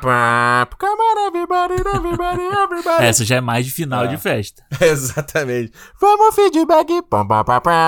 Feedback aqui no Cinemô. Vamos ler as mensagens do programa da semana passada, onde falamos sobre o Let the Sky Fall when we crumble. Exatamente, 007 Skyfall continuando a nossa série de James Bond do Daniel Craig. Lembrando aí, toda última sexta-feira do mês, sempre estamos falando aqui do 007. Falta Spectre e talvez, quem sabe, contudo, todavia, Sem Tempo para Morrer, estrear em novembro. Com sorte. Sem tempo para estrear. Tempo pra pra morrer de corona, é isso aí mesmo. Lembrando sempre, quer mandar seu feedback aqui, quer mandar sua mensagem para o Cinemol, é só você ir lá no Twitter ou no Instagram, Cinemol Podcast, deixa tua mensagem lá pra gente, pode mandar mensagem de áudio, pode mandar mensagem de áudio, áudio direto no Anchor também, que é a plataforma que a gente publica o podcast, então é só clicar cinemol.com, tem um botãozão lá, mandar mensagem de voz, pode mandar direto, ou, se você preferir, do jeito mais old school, mais tradicional, tradicional, né? É. funciona melhor. Contato arroba cinemol.com. Alexandre, Fala. temos mensagens aí? Temos, temos mensagem de áudio, duas mensagens de áudio aqui. Duas mensagens de áudio? Exato, que o pessoal Vamos mandou lá no ouvir. nosso Instagram. Primeira Toca mensagem pra aí. ouvir, menino. Fala Ricardo, fala Alexandre, pessoal aí do Cinemol. Aqui é o Flávio de Massachusetts. Essa semana eu não poderia deixar de dar o meu feedback sobre Skyfall, meu filme favorito da série 007. Na minha opinião, superior até ao Cassino Royale, que também é um baita de um filme, mas sem dúvidas, Skyfall é um filmaço. É, a chegada do Sam Mendes elevou o nível da série. Um filme com uma história muito bem contada, um filme muito estiloso. A fotografia do Roger Dick está incrível.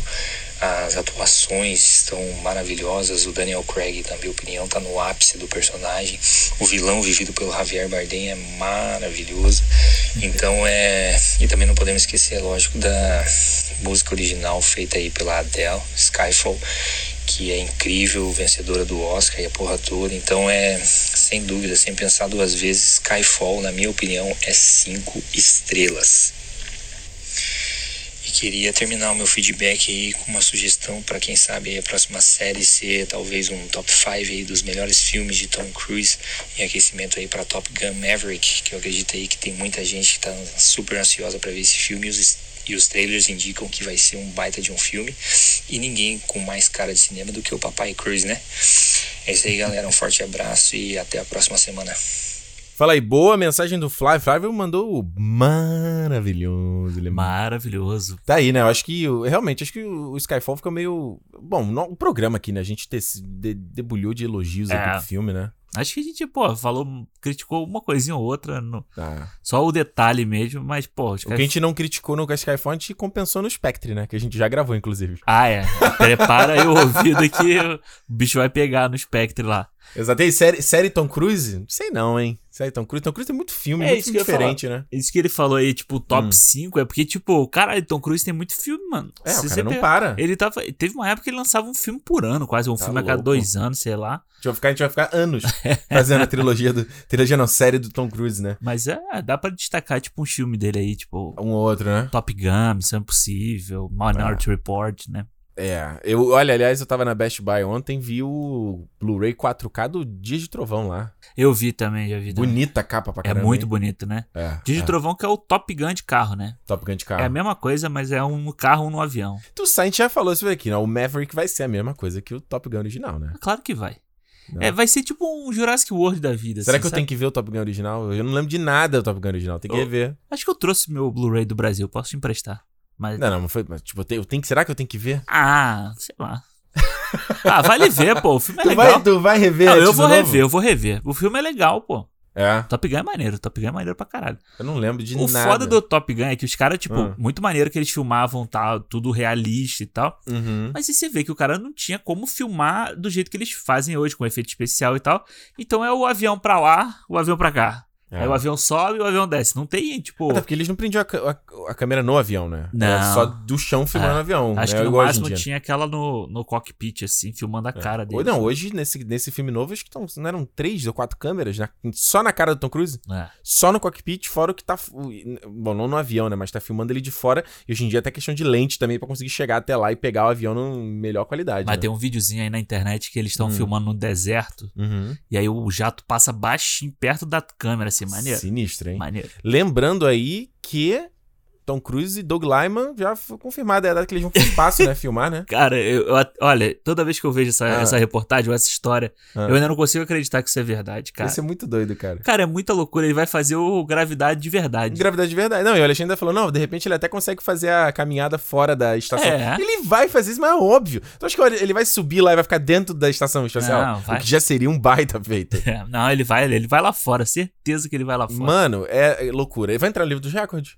Ah, Foi, é? o primeiro ator que fez um, um filme no espaço.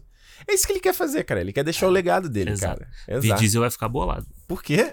Porque ele queria levar o Velozes e Furiosos pro espaço primeiro, né? Velozes, eu ia falar, agora falar uma injustiça, né? Que eu ia falar Velozes e Furiosos, vai fazer chroma key, CGI, mas não, tem vários bagulhos que eles fazem em efeito prático, tipo aquela cena do É. no set que eles saindo do o carro saindo do, do porta-aviões, Sim, sim. que aí e aí tipo um cara pulando junto com a câmera na cabeça. É, não, eles fizeram várias coisas. Tanto que de- desde o 3, se eu não me engano, Ah. vem uma mensagem assim que o filme acaba dizendo que foram usados carros de verdade, manobras de verdade, para as pessoas não fazerem isso em casa. Tá maluco. Como se precisasse avisar, né? Exato. Vamos aqui, ó, a próxima mensagem do Luan Louveira aí, outro. Cara, estamos aqui só com a Marvel, ó. Fer... Flávio Fernandes, Ah, é? Sâmia Silva, Luan Louveira. Caraca, é o nosso Vingadores, cara. Vingadores do cinema, cara. Vamos lá. E aí, Ricardo e Alexandre, tudo bem? Então, sobre o último sermão sobre Skyfall. É, assim como o Ricardo falou, esse também foi o primeiro filme que eu assisti da franquia 007. Muito por conta da música da Adele, que pra mim até hoje é o melhor tema junto com Diamonds Are Forever. E eu lembro que na época eu gostei muito do filme e fui atrás de assistir os outros da franquia. Eu não entendo quem não gosta do Daniel Craig como James Bond. Pra mim, uma coisa que diferencia o 007 de outros protagonistas de histórias de espionagem é a elegância e a classe. E o Craig sabe equilibrar bem os momentos em que ele precisa ser mais brucutu e os momentos em que ele precisa ser mais gentleman. Ontem eu tava vendo que o Henry Cavill gostaria de interpretar o Bond. Eu não sei vocês, mas eu acho o nível de atuação dele bem baixo pra interpretar o 007. Apesar dele mandar bem como Sherlock Holmes no último filme da Netflix. Enfim, o que, que vocês acham? Olha aí, boa mensagem do Luan Louveira. O, o- ele como Sherlock Holmes, o que, que você acha? Você que assistiu Enola Holmes, It is I. E sai. É. Cara, então, ele. ah, eu, eu lembrei muito de você quando ele tá no filme, porque ele tá Pô, você, muito. você viu o Henry Cavill lembrou de mim? Não. Caralho aí. É eu- Rapaz, tô bem, hein? Tá, foi, foi, foi isso mesmo. Porque ele tá, ele tá muito assim, tipo, fazendo o galã, sabe? Tipo, e aí ele tá sempre. Mas aí também é da direção do filme. Ele tá sempre posando. Mas é da direção, cara. Tem que ter um diretor pra fazer. acha pra- que é só claro isso? Que é, pô. Tu acha, que não, tu acha que não é um pouco de typecasting também, não? Aquela coisa tipo assim, Ah. vou co- colocar o Henry Cavill porque eu sei que ele vai posar. Ah, claro que é, porque ele aparece lá com um terno, com uns terninhos apertados e tal, não sei o quê. Cara, só que o Henry Cavill, ele Hum. tá gigante nesse filme. Sério? Maluco, ele do lado da, da Millie Bob Brown, Aham. ela é, um, ela é um fiapinho do lado dele. É bizarro. E ele Pô, tem. combina isso pra Sherlock Holmes, né? É, então, tipo, não sei. a gente já teve lá o do Robert Downey Jr. Tava rasgadinho naquela cena de luta lá no. É, então, mas ele fala também nesse. Eles, Ah. eles falam, né? De, tipo, que o Sherlock Holmes é luta boxe e tal, tem essa, Ah, esse, ok. esse background do personagem. Hum. Ah, ele tá bem no filme ali, mas eu acho que não combina muito com a 007, sabe? É o que ele falou, né? Falou que adoraria viver, né? É, talvez. Hoje em dia é engra- engraçada essa indústria de, de, de- do clickbait, né? Aham. Tipo, o cara tá fazendo a promoção pro Enola Holmes. Ah, o que, que você gostaria? Ó, o Daniel Craig tá embora. O que você gostaria de fazer? Ah, eu acho que seria legal fazer. Pronto, todas as matérias. Ah. Daniel, eh, Henry Cavill, eu gostaria de ser... Gente, cara... Então, assim, se ele ficaria ruim, eu não sei. Hum. A gente não pode também apontar o dedo e falar assim, não, vai ficar uma merda. Não, tem como. é. Mas eu acho que ele é muito grande pra ser um 007, sabe? Ele tinha que dar Chama uma... muita atenção? É, ele tinha que dar uma desinchadinha, assim. Se o Henry Cavill entrar numa sala, todo mundo vai olhar pra ele. Vou olhar pra ele, é verdade. Entendeu? E tipo, o Daniel Craig, no. Eu acho que no Bond, nesse no Skyfall até, ele também tá meio assim. Eu acho que muito que as Hum. pessoas falam dele ser muito brucutu é porque você pega o Pierce Brosnan, você pega um Sean Connery da vida, são os caras tipo esguios, são os caras Uhum. altos e tal, são caras normais, entre aspas, né? Sim. Cara, pega o Padrãozinho. é, você pega o Henry Cavill, ele é gigante. É. Ele, porra, Até de ele- altura, né? Não é tipo um 1,90, alguma coisa assim, cara, né? o cara que rasgava o figurino do. Imagina ele fazendo as cenas de ação com o terno apertadinho. Não, não tem como. Se no Daniel Craig já sofre, Ah. imagina ele. Eu acho, eu acho. Acho que eu já falei isso aqui. Mas eu acho que não. Acho que o Henry Cavill deveria seguir a escola Robert Pattinson de cinema. Ou seja, sai desse negócio de ficar fazendo filme grande, cara. Vai Aham. fazer filme menor, sabe? Vai, vai se desenvolver, vai, vai, vai. Porque a questão que a gente tem que sempre pensar é a pressão do papel. Aí o cara sai do super-homem, cara. E o, super, o Henry Cavill começou a fazer filme agora, brother. É. É, Então vê- ele sai da pressão do. Cara, o Super-Homem. Gente, o Super-Homem tem 80 anos o personagem. Já teve Christopher Reeve imortalizado. Você já teve o Brandon. Ah, Brandon, Brandon Routh, Routh. esquecido, né? Cara, mas Christopher Reeve, pronto. Não, mas o que eu ia falar é isso, tipo, o Christopher Reeve, o Brandon Ralph e o Henry Cavill, e os três carregam a alcunha de ser, ó o Superman. Todo mundo fala, É olha muito- lá o é Superman. muito- Não, eu ousaria dizer que o Superman é um dos heróis mais importantes e reconhecíveis. É, assim. cara. E assim, do- tipo, do você não mundo. vê isso no Batman. Você vê o Ben Affleck, as pessoas não se referem a ele Não. como o Batman. O Super-Homem tem uma áurea, tem uma É. responsabilidade que não foi traduzida depois por esses filmes não tatuagem. Mas, entendeu? ele, e, e eu acho, eu acho que ele, em vez de pegar outro papel gigante, ele deveria, sabe, fazer umas paradas menores, de repente fazer uma coisa bem diferente do próprio que, que ele é. Sim. Então não preciso falar que ele precisa churriar exatamente, mas, tipo, de repente faz uns filmes mais pra se divertir, mais. Sabe às vezes como você pega o, sei lá, William Defoe? O que- primeiro que vem à minha cabeça. Aqui. O William Defoe, no ano lá que ele fez o Shazam, porra, saiu o, No Portão da Eternidade, que é um filme puta dramático, pesado lá dele fazendo Van Gogh. Baita filme. Sim. Sabe? Aí teve, o- teve o. O. o, o- Ô, caralho, o. Lighthouse. Farol, é. Sabe? E tantos outros, que o William Dafoe também foi um filme pra trás do outro. Então, às vezes, Ah. ele pega um filme tipo Aquaman, que é um filme mais bobinho, que ele vai fazer ali no automático. Nem no automático, velho. Não é quando ele vai. Ele, Ah, ele vai pagar a conta dele também, né? Vai ganhar um É, ele dinheiro. vai fazer, ele vai se divertir mais, vai brincar um pouco mais, entendeu? faz o projeto Flórida, que é mais de boa, entendeu? Eu acho que é muito de manter o nome também aquecido, né? Tem isso. Eu tava ve- revendo ontem o Era Uma Vez em Hollywood, né? E aí tem Aham. a cena maravilhosa do, do- da conversa dele com o Patino, que é o Patino fala sobre o, a- o declínio da carreira do Rick Dalton, né? E eu fiquei pensando muito nisso. Tem isso também, né? É, o cara tá sempre ali. Pô, beleza, ele faz, pô, filme, o, o Dafoe, né? Faz filme com o Lars von Trier, com o Robert Eggers, não sei o quê. Filmes que são muito bons, mas, tipo, que poucas pessoas estão vendo. Aí É. ele vai lá e faz um Homem-Aranha, faz um Aquaman Uhum. e tal, porque você continua com a imagem dele na sua cabeça. Você sabe que ele Uhum. foi o Duende, o Duende Verde. É, mas talvez o William Dafoe não seja o melhor exemplo, porque ele é um cara mais. É um cara mais velho, já tá há mu- muito tempo aí na. na Não, mas eu, eu acho bom, assim. Acho, porque- Não, eu acho o Pattinson um bom exemplo. Porque se, o- se o Robert Pattinson não fosse no caminho que ele foi, ele seria o galã de filme. Ah, tipo, sim. é, é igual que ele fez aquele Remember Me lá com a, com a menina do Lost. Aham. Na época do Crepúsculo, sabe? Se ele, não, se ele não tentasse quebrar isso, ele é só ficar fazendo esse tipo de É. filme, cara. O par romântico, o garoto branco. Tipo, o Zac Efron fez muito filme assim também. Sim, durante total. muito tempo, entendeu? Eu acho que meio que o Daniel Craig tá meio querendo sair do 007, acho muito por isso também, né? Tu acha? Eu acho, pra ele poder fazer outras coisas. Você vê, ele, ele já fez, tipo, Munique, ele tem um papel menor, mas é um papel diferente. Lá o... Robin a- Família lá do Soderbergh, que ele faz, Dos- o, ele faz fazer um redneck. É, tem lá o... Porra, tem o outro lado... Entre Faca e Segredos, pô. Então, O Faca e Segredos. Ele tá diferente. É, então, tipo, eu acho que o cara também...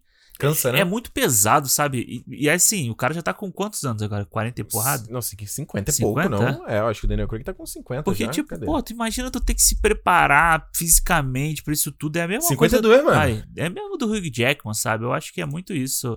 Ah. Também o cara dá um descanso, né? Eu vou fazer outra coisinha aqui, alguma coisa que me force mais a estudar ou a mudar uma coisa e tal. E, e a pressão do cara ficar mais relaxado até no set e poder brincar um pouco mais, né? E, e, cara, eu vou te falar, eu acho que muitos atores também, uma hora, o cara quer buscar o prêmiozinho dele, sabe? Quer Uhum. buscar a atuação que, que vai chamar a atenção. A parada que vai, de repente, dar o, o, o nome, né, dele. Vai fazer o... É que é o que aconteceu com o Robert Pattinson, exatamente. Citando mais uma vez aqui. Tipo, Exato. agora ele vai fazer um blockbuster lá como Batman. Mas, tipo, o cara, durante todo esse tempo aí, fez o, lá o, o The King, ano passado. Bacana, fazendo o Rei da França. Bem legal. Lighthouse, fez aí Cidade agora de o... Z lá. Cidade Z, o Diabo de Cada Dia agora aí também, sabe? É, eu acho que é isso. É meio que você sair do, do simples, sabe? Porque por mais que o o 007 seja um filme pesado pra ele fazer, pra ele Uhum. já é uma coisa que ele já faz há muito tempo. Então é meio que automático. O que a gente falou de alguns, Uhum. de alguns filmes de 007 ali, que ele tá no automático. Então acho O que. próprio Spectre, que a gente fala bastante sobre isso. Vamos Olha falar. aqui, rapidinho, ó. jo- Bate-bola, jogo rápido aqui com o Alexandre botou lá o nosso boxezinho de perguntas lá no Instagram. Mais uma vez, Cinemou Podcast, segue a gente aí pra você não perder a próxima. Pergunta rápida aqui, ó. Ryan Hideck fala: Uma série do Batman do Ben Affleck ou Homem de Aço 2? Homem de Aço 2. Homem de Aço 2, é. 2019 foi o melhor ano do cinema e 2020 o pior? Home, Home League. Pô, mas é porque 2020 não tem como ser o pior, cara. é, não existiu, né? Não existiu, é, mas 2019 foi foda mesmo. 2019 foi um bom ano. Thiago DK, com qual idade se tocaram de que. Essa palavra se tocaram é muito. Com qual idade se tocaram que o que. Como é que é? Se tocaram o que era o cinema pra vocês e qual tipo de história mais gostam de vivenciar? Não entendi muito essa pergunta. Que ano que a gente. li- Ah, eu acho que, sei lá, eu tinha uns. Porra, sei lá, eu devia ter uns 12 anos quando eu me toquei mesmo, que era uma coisa que eu gostava, gostava. demais, assim. É. É, acho que por aí. Que é pra você tá deixando de ser criança, né? Acho que é por aí também. Cara, eu já sei, eu sei bem. Foi Hum. quando eu comecei a ler sobre Batman Begins. As notícias, comecei a acompanhar mais a fundo, sabe? Produção, essas coisas assim. Eu, eu, eu, desde pequeno, eu sempre tive muito interesse de saber como Aham. era o filme eram feitos, sabe? Então, sempre às vezes tinha alguma oportunidade de rolar um. É, no Fantástico, né? O making off. O video show, eu lembro, cara. Não sei se você vai lembrar. O video show, ele bo- botava videologs da produção do Ameaça Fantasma. Eles pass... É, eles passavam. Porque eu não sabia nada de Star Wars, né? Assim, sabia como um conceito abstrato, eu nunca tinha visto, né? Aham. E aí eles mostravam, cara, eu lembro vívido deles mostrando lá o vlog, mostrando a, a criação de como seria o quarto do Anakin. Como é que você cria um quarto do Darth Vader? E eu Maneiro. não sabia quem era Darth Vader, né? Aham. Eu não sabia o que era isso. Mas eu lembro disso, então eu sempre tive. Eu lembro, cara, no jornal. Olha aí, eu lembro do jornal hoje mostrar um making-off do A Múmia, por exemplo. Como eles faziam os efeitos da múmia. É, isso que- eu lembro dessas e eu, coisas. assim. cara, eu sempre eu ficava fascinado, assim, querendo muito saber como é. É. como é feito, sabe? Até hoje. Eu acho que a coisa começa a, a ficar mais forte quando eu crio o blog do Território Nerd. Ah. né? E eu gente começo a escrever, começo a Sim. pensar sobre o filme, entendeu? E a gente foi da época do DVD, né? Então o DVD trazia making off, trazia Moleque, comentário. Você não tem noção. E eu não tinha. Eu fui, DVD, DVD fui ter DVD muito tarde, né? Porque eu não, não tinha condição assim. Eu fui comprar quando eu trabalhei. Boa. E aí eu lembro uma vez que fui na casa de um primo meu, já mais velho, com família e tal. E aí, sabe assim, almoço de domingo? Aham. Aí todo mundo todo mundo ficou na sala conversando. Eu surrupiei pro dentro do quarto que ele tinha é, DVD. DVD. E ele tinha uma edição do Matrix que era tipo. Eu esqueci como é que o nome se chama, mas é tipo aqueles que vem em papel que Ah, dobra, sabe assim, várias vezes. E aí ele tinha um extra que toda vez que você estivesse vendo um filme que aparecia, Apareceu o, com ele. o coelho branco, você clicava pra ver o making Aham. off. E, cara, eu lembro que eu fiquei. Eu não consegui ver tudo e eu, minha mãe querendo ir embora, eu, tipo, quase querendo eu ficar mais um pouco pra ver isso aqui, cara. Era muito foda. Muito foda. Ó, Clay Filho, qual hype de vocês pra Duna e se os dois já leram o livro? Eu já li o livro, o primeiro, né? Quando eu era mais novo. E o meu hype é total. Total? Denis Villeneuve aí vem com tudo. Não li o livro, tava pensando em ler antes do filme, mas acho que eu vou esperar. Boa. A Catiuxa ficou me falando que eu tinha que ler. Ela falou, não, lê, lê, porque o livro é muito complexo, eu acho que eles não vão abordar vários aspectos do livro, então mesmo que você lê, não vai dar spoiler. Ah, mas ele depois e complementa o filme, pô. É, eu tô querendo ir no cinema meio, meio cru, assim. Sim, e sim. eu tô meio, eu vou falar a real, eu tô com um hype bem grande, mas eu tô até meio preparado de ir pro filme e não gostar dele. De cara, assim, sabe? Tipo assim, não, não entender qual é do filme, de É cara. como foi com 2049 que você falou também. Né? Exato, eu já tô, eu já tô, pre- na verdade, ah, meio que todos do Villeneuve são assim, sabe? São tirando o A Chegada. A É, o Chegada foi um que eu foi foda, né? foi foda, mas de todos os dele eu vejo assim de cara eu meio que não sou muito fã. Eu meio que hum, É, a chegada eu gostei pra caralho e os suspeitos eu também gostei pra cacete. É, esse daí eu só fui gostar depois. Nesse aqui eu não vou ler não pra não fazer o bingo aqui. não vou. Gabriel 10 Cunha aqui. O que vocês esperam e desejam para uma nova formação dos X-Men do MCU? O uniforme maneiro. É, eu gostaria da estética dos X-Men dos anos 90 fosse a inspiração, porque os X-Men dos anos 80, aquela, aquela roupa marrom, aquilo era meio tosco. Eu acho que eu acho que seria perfeito porque o público consumidor hoje é a gente, é da nossa geração. Aham, aham. Então, se eles fizerem isso, vai ter um apelo para a gente, entendeu? Botar ali o Wolverine com traje amarelo, É. botar o Ciclope com, aquele, com aquela faixa, o- né, o traje azul com a faixa amarela faixa também. amarela. Então, acho que seria muito foda. Ah, eu adoraria que eles fizessem uma série do X-Men, não um filme. É, eu, eu também gostaria de ver, mas eu acho que vai Não. ser filme mesmo. Vai ser filme mesmo? Vai. Pô, acabou de anunciar a série do Nick Fury aí, cara. Ah, não, pode ter uma. no Disney Plus. Vai ter uma série do Novos Mutantes. Ó, Herbert Mendes, assistiram Magnatas do Crime do Guy Ritchie? Se sim, o que acharam? Não vi, mas esse nome é muito merda, né? Horrível, né? Eu vi, não gostei. Achei um filme totalmente enrolado. Assim, tem coisa legal, mas ele é tão enrolado. Uma hora que eu falei assim. É um enrolado desnecessário, E né? eu falei, que história é essa? Não, e é o Guy Ritchie, assim, fazendo as Guy Ritchies, né? Gaia, Gaia Tice Riches. Isso aí. Ó, o G Campelo, vocês acham que a cronogra- cronograma inflado nos cinemas em 2021 será prejudicial de alguma forma? Acho que vai ser. Pra gente aqui vai ser foda, porque vai Ah. ser uma correria danada. Porque... Eu acho que não vai rolar isso, não. Ah, sim, se rolar, eu, né? eu acho que não vai rolar. Eu acho que 2000 2021 ainda vai continuar sendo coisa adiada. E eu acho que essa volta vai ser muito gradativa. De Ah. tudo. Mesmo, mesmo que saia saia vacina, até as pessoas serem vacinadas, até tudo, até tudo voltar à normalidade mesmo, ainda vai demorar. E os estúdios sabem disso. Eles não vão botar filmes pra competir numa mesma semana. Sim, com certeza. Mas, sem dúvida, assim, vai ter muito filme pequeno, menor, que vai sair junto, sabe? Ah, vai. Isso aí, sem dúvida.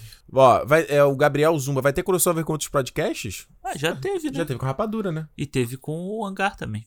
Com Hangar, é. Pode ter, ué. Vamos ver. Só Pode. chamar também. Só chamar, a gente topa aí, vamos ver.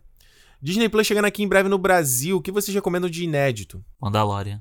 Ah, falou, perguntou o Arthur aqui. Mandalorian? Ah, Mandalorian é o que tem pra recomendar My também. name is Alexander Ah, Hamilton. Hamilton eu, eu indico o Hamilton, cara. Bom demais. É, eu indico Mandalorian. Ó, Rodrigo Souza, teve um filme específico que fez vocês gostarem de começar a analisar mais profundamente o cinema? Cisne Negro. É. Ai, o bingo. Ah, não, não, não, não, não, não. Eu só falei o nome do filme. Eu só falei o nome do filme. Eu só falei o nome do filme. Cara, filme. Cisne Negro, tá aí. Ah, eu acho que foi Cavaleiro das Trevas, talvez. De analisar mais? Mas o que tem pra analisar no Cavaleiro das Trevas? Porra, o que, que tem pra analisar mais? Hoje não tem mais, que a gente analisou tudo, mas, pô. Então, é, tipo assim, você vê e é o filme, ah, sabe? não é não, cara. o Você Cavaleiro tem... das Trevas? Cara, você tem criação de, de, de vilão, de um monte de coisa no filme, cara. Olha só, não vem começar a desmerecer Hum. Eu o não tô filme, não. desmerecendo, Porque virou não. onda desmerecer agora o eu filme. não tô Ah, desmerecendo zero, eu tô só falando assim, que o filme do Nola a gente já falou. Se o Nola é Ah, um cara, cara. que ele explica tudo, não tem como você dizer que o Cavaleiro das Trevas é um filme que você tem que parar e ver as interpretações. Não, o filme é cara, o que você tá vendo. analisar mais profundamente o cinema. Tipo, foi Ah. um filme que eu peguei e fui, e fui ver 30 vezes o filme. Tá bom, se esse é seu critério, ok, beleza. Cara, porra. Tá bom, é, Luiz Bastos, vocês acham que o gênero de super-herói já tá perdendo força? Não. Eu não acho. Não e sim. Sim e não. Não se, ao que parece, pelo menos do que a Marvel vai fazer, de exp- experimentar coisa nova. Com WandaVision, com, tipo, filmes de super-herói com She-Hulk, com... Entendeu? Tentar coisa nova, eu acho que o Disney Plus é um lugar perfeito pra isso. O streaming pra brincar com coisa diferente. Mas sim, se for, tipo, filme tipo Shazam, que eu revi agora, eu tava mostrando, a Juliana não tinha terminado de ver. Aí eu dei um play, a gente ficou conversando, falei, cara, o Shazam é um filme Mano, que a gente já cansou de ver esse filme. É um filme tipo da Electra, é um filme tipo da, da, da Motogra Fantasma, é a mesma coisa, sabe? Ah, eu acho que nem todo filme tem que ser uma obra de arte, mas tipo. Mas tipo, a que- mesma coisa que a gente já viu, o Ah, vilão mas- que eu quero, dominar o mundo. tipo Ah, Silvana lá. É, mas da mesma forma que tem filme de ação que é igual vários, filme de que herói, filme de herói também, também vai... permite ah, isso? eu acho que vai ter, acho que Tá é igual comédia romântica. Tá bom. Pode Acho que ser. vai ter o Pantera Negra, vamos dizer assim, vai Tá. ter o E vai ter Vingadores o, vai ter o, Ultimato. vai ter o, É. o Homem Homem-Formiga 3. Você não, você não viu o Homem-Formiga 3 ainda Ué, pra mas, saber, cara, cara? Se, o- se o Homem-Formiga 1 e o 2 é aquela coisa mais moleza. O diretor prometeu que vai ter, vai mudar. Ih, promessas aí. Ó, vamos aqui pra última aqui do It's Me Kingus. Queri... Olá, queridos. Se fossem criar um filme, qual gênero vocês prefeririam explorar? Eu faria drama, sem dúvida. Drama? Eu Drama. faria suspense, eu acho. Suspense? É, eu acho que tem que ser muito foda pra você escrever e, e dirigir suspense.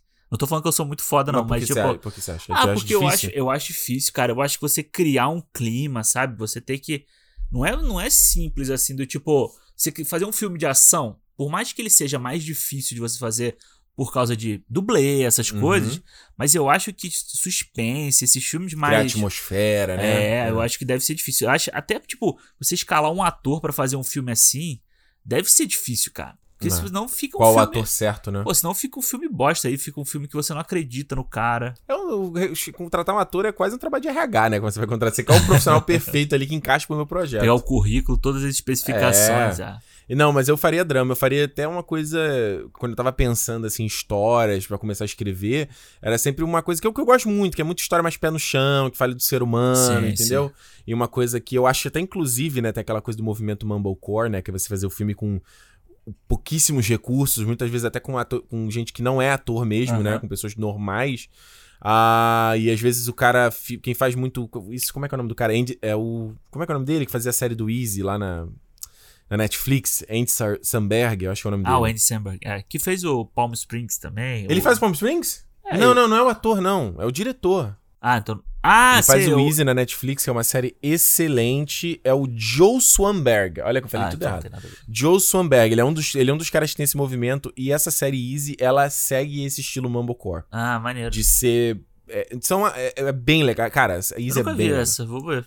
20 minutinhos. é, e é série sobre relacionamento. Bom. É beleza. Tem uma putariazinha de vez em quando. Então vale a pena, é legal. Mas ele. ele é, e tem muitas vezes disso, assim, de você ter uma cena, ó. A informação que você vai dar é essa, a sua reação vai ser essa. Ligou Se a câmera. vira. Exatamente. Então pode sair qualquer coisa, entendeu? Eu Entendi. acho que eu gostaria muito de, de repente, pra um primeiro filme, é, não esquentar muito a cabeça com a parte técnica e mais focar na história e nos personagens. Maneiro. E é o, pelo menos é o que eu. É, eu, eu gosto desse estilo assim, mas eu não sei. Enfim, eu não sei ainda. Porque a minha ideia é escrever, né? A minha Uhum. ideia não é dirigir essas coisas, eu não sei se. No futuro, se, se der Aaron Sorkin, certo. hein? É. Mas Novo a minha Aaron vontade Sorkin. é escrever. Mas eu tenho muito disso, daquilo que a gente fala do. Hum, Qual é o nome dele? Noah Baumbach. Baumbach. aham, Do tipo, a minha vontade é escrever hum.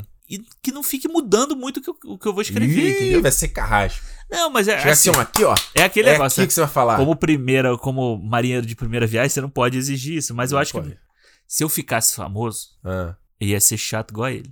ah, é. Tipo, ah, eu- mas eu gosto dessa coisa de você improvisar. Mas Porra, se você. Então, Não, mas olha só, mas se Ah. você pensa num projeto para improvisar, beleza. Aham. Mas eu acho que a maioria da... Porque tem algumas histórias que eu tenho na minha cabeça e que eu não gosto. Eu gostaria que elas fossem contadas da forma como eu que tá quero. na sua cabeça. Entendeu? É, pode ser. A gente tem projetos e projetos, né? Pois é. Imagina se eu dirijo o teu roteiro e falo, Alexandre, em vez da palavra, sei lá, eu vou ir lá, aí eu falo assim, vamos lá? Aí você fala, não! Não, Tem que ser do jeito que tá escrito aqui, tem que caralho. ser assim, com o português, certo? É isso, olha só, teve mais aqui, a gente vai guardar pro próximo, um próximo feedback aqui, as mensagens da galera. Então, mais uma vez, Cinemou Podcast, Twitter e Instagram, pra você não perder a próxima vez que entrar lá o boxezinho do Bate-Bola Jogo Rápido. Tem que ter um nome mais, né? Bate-bola, né? Tem que ser um nome É. mais, sei lá. Vamos pensar, um jogo.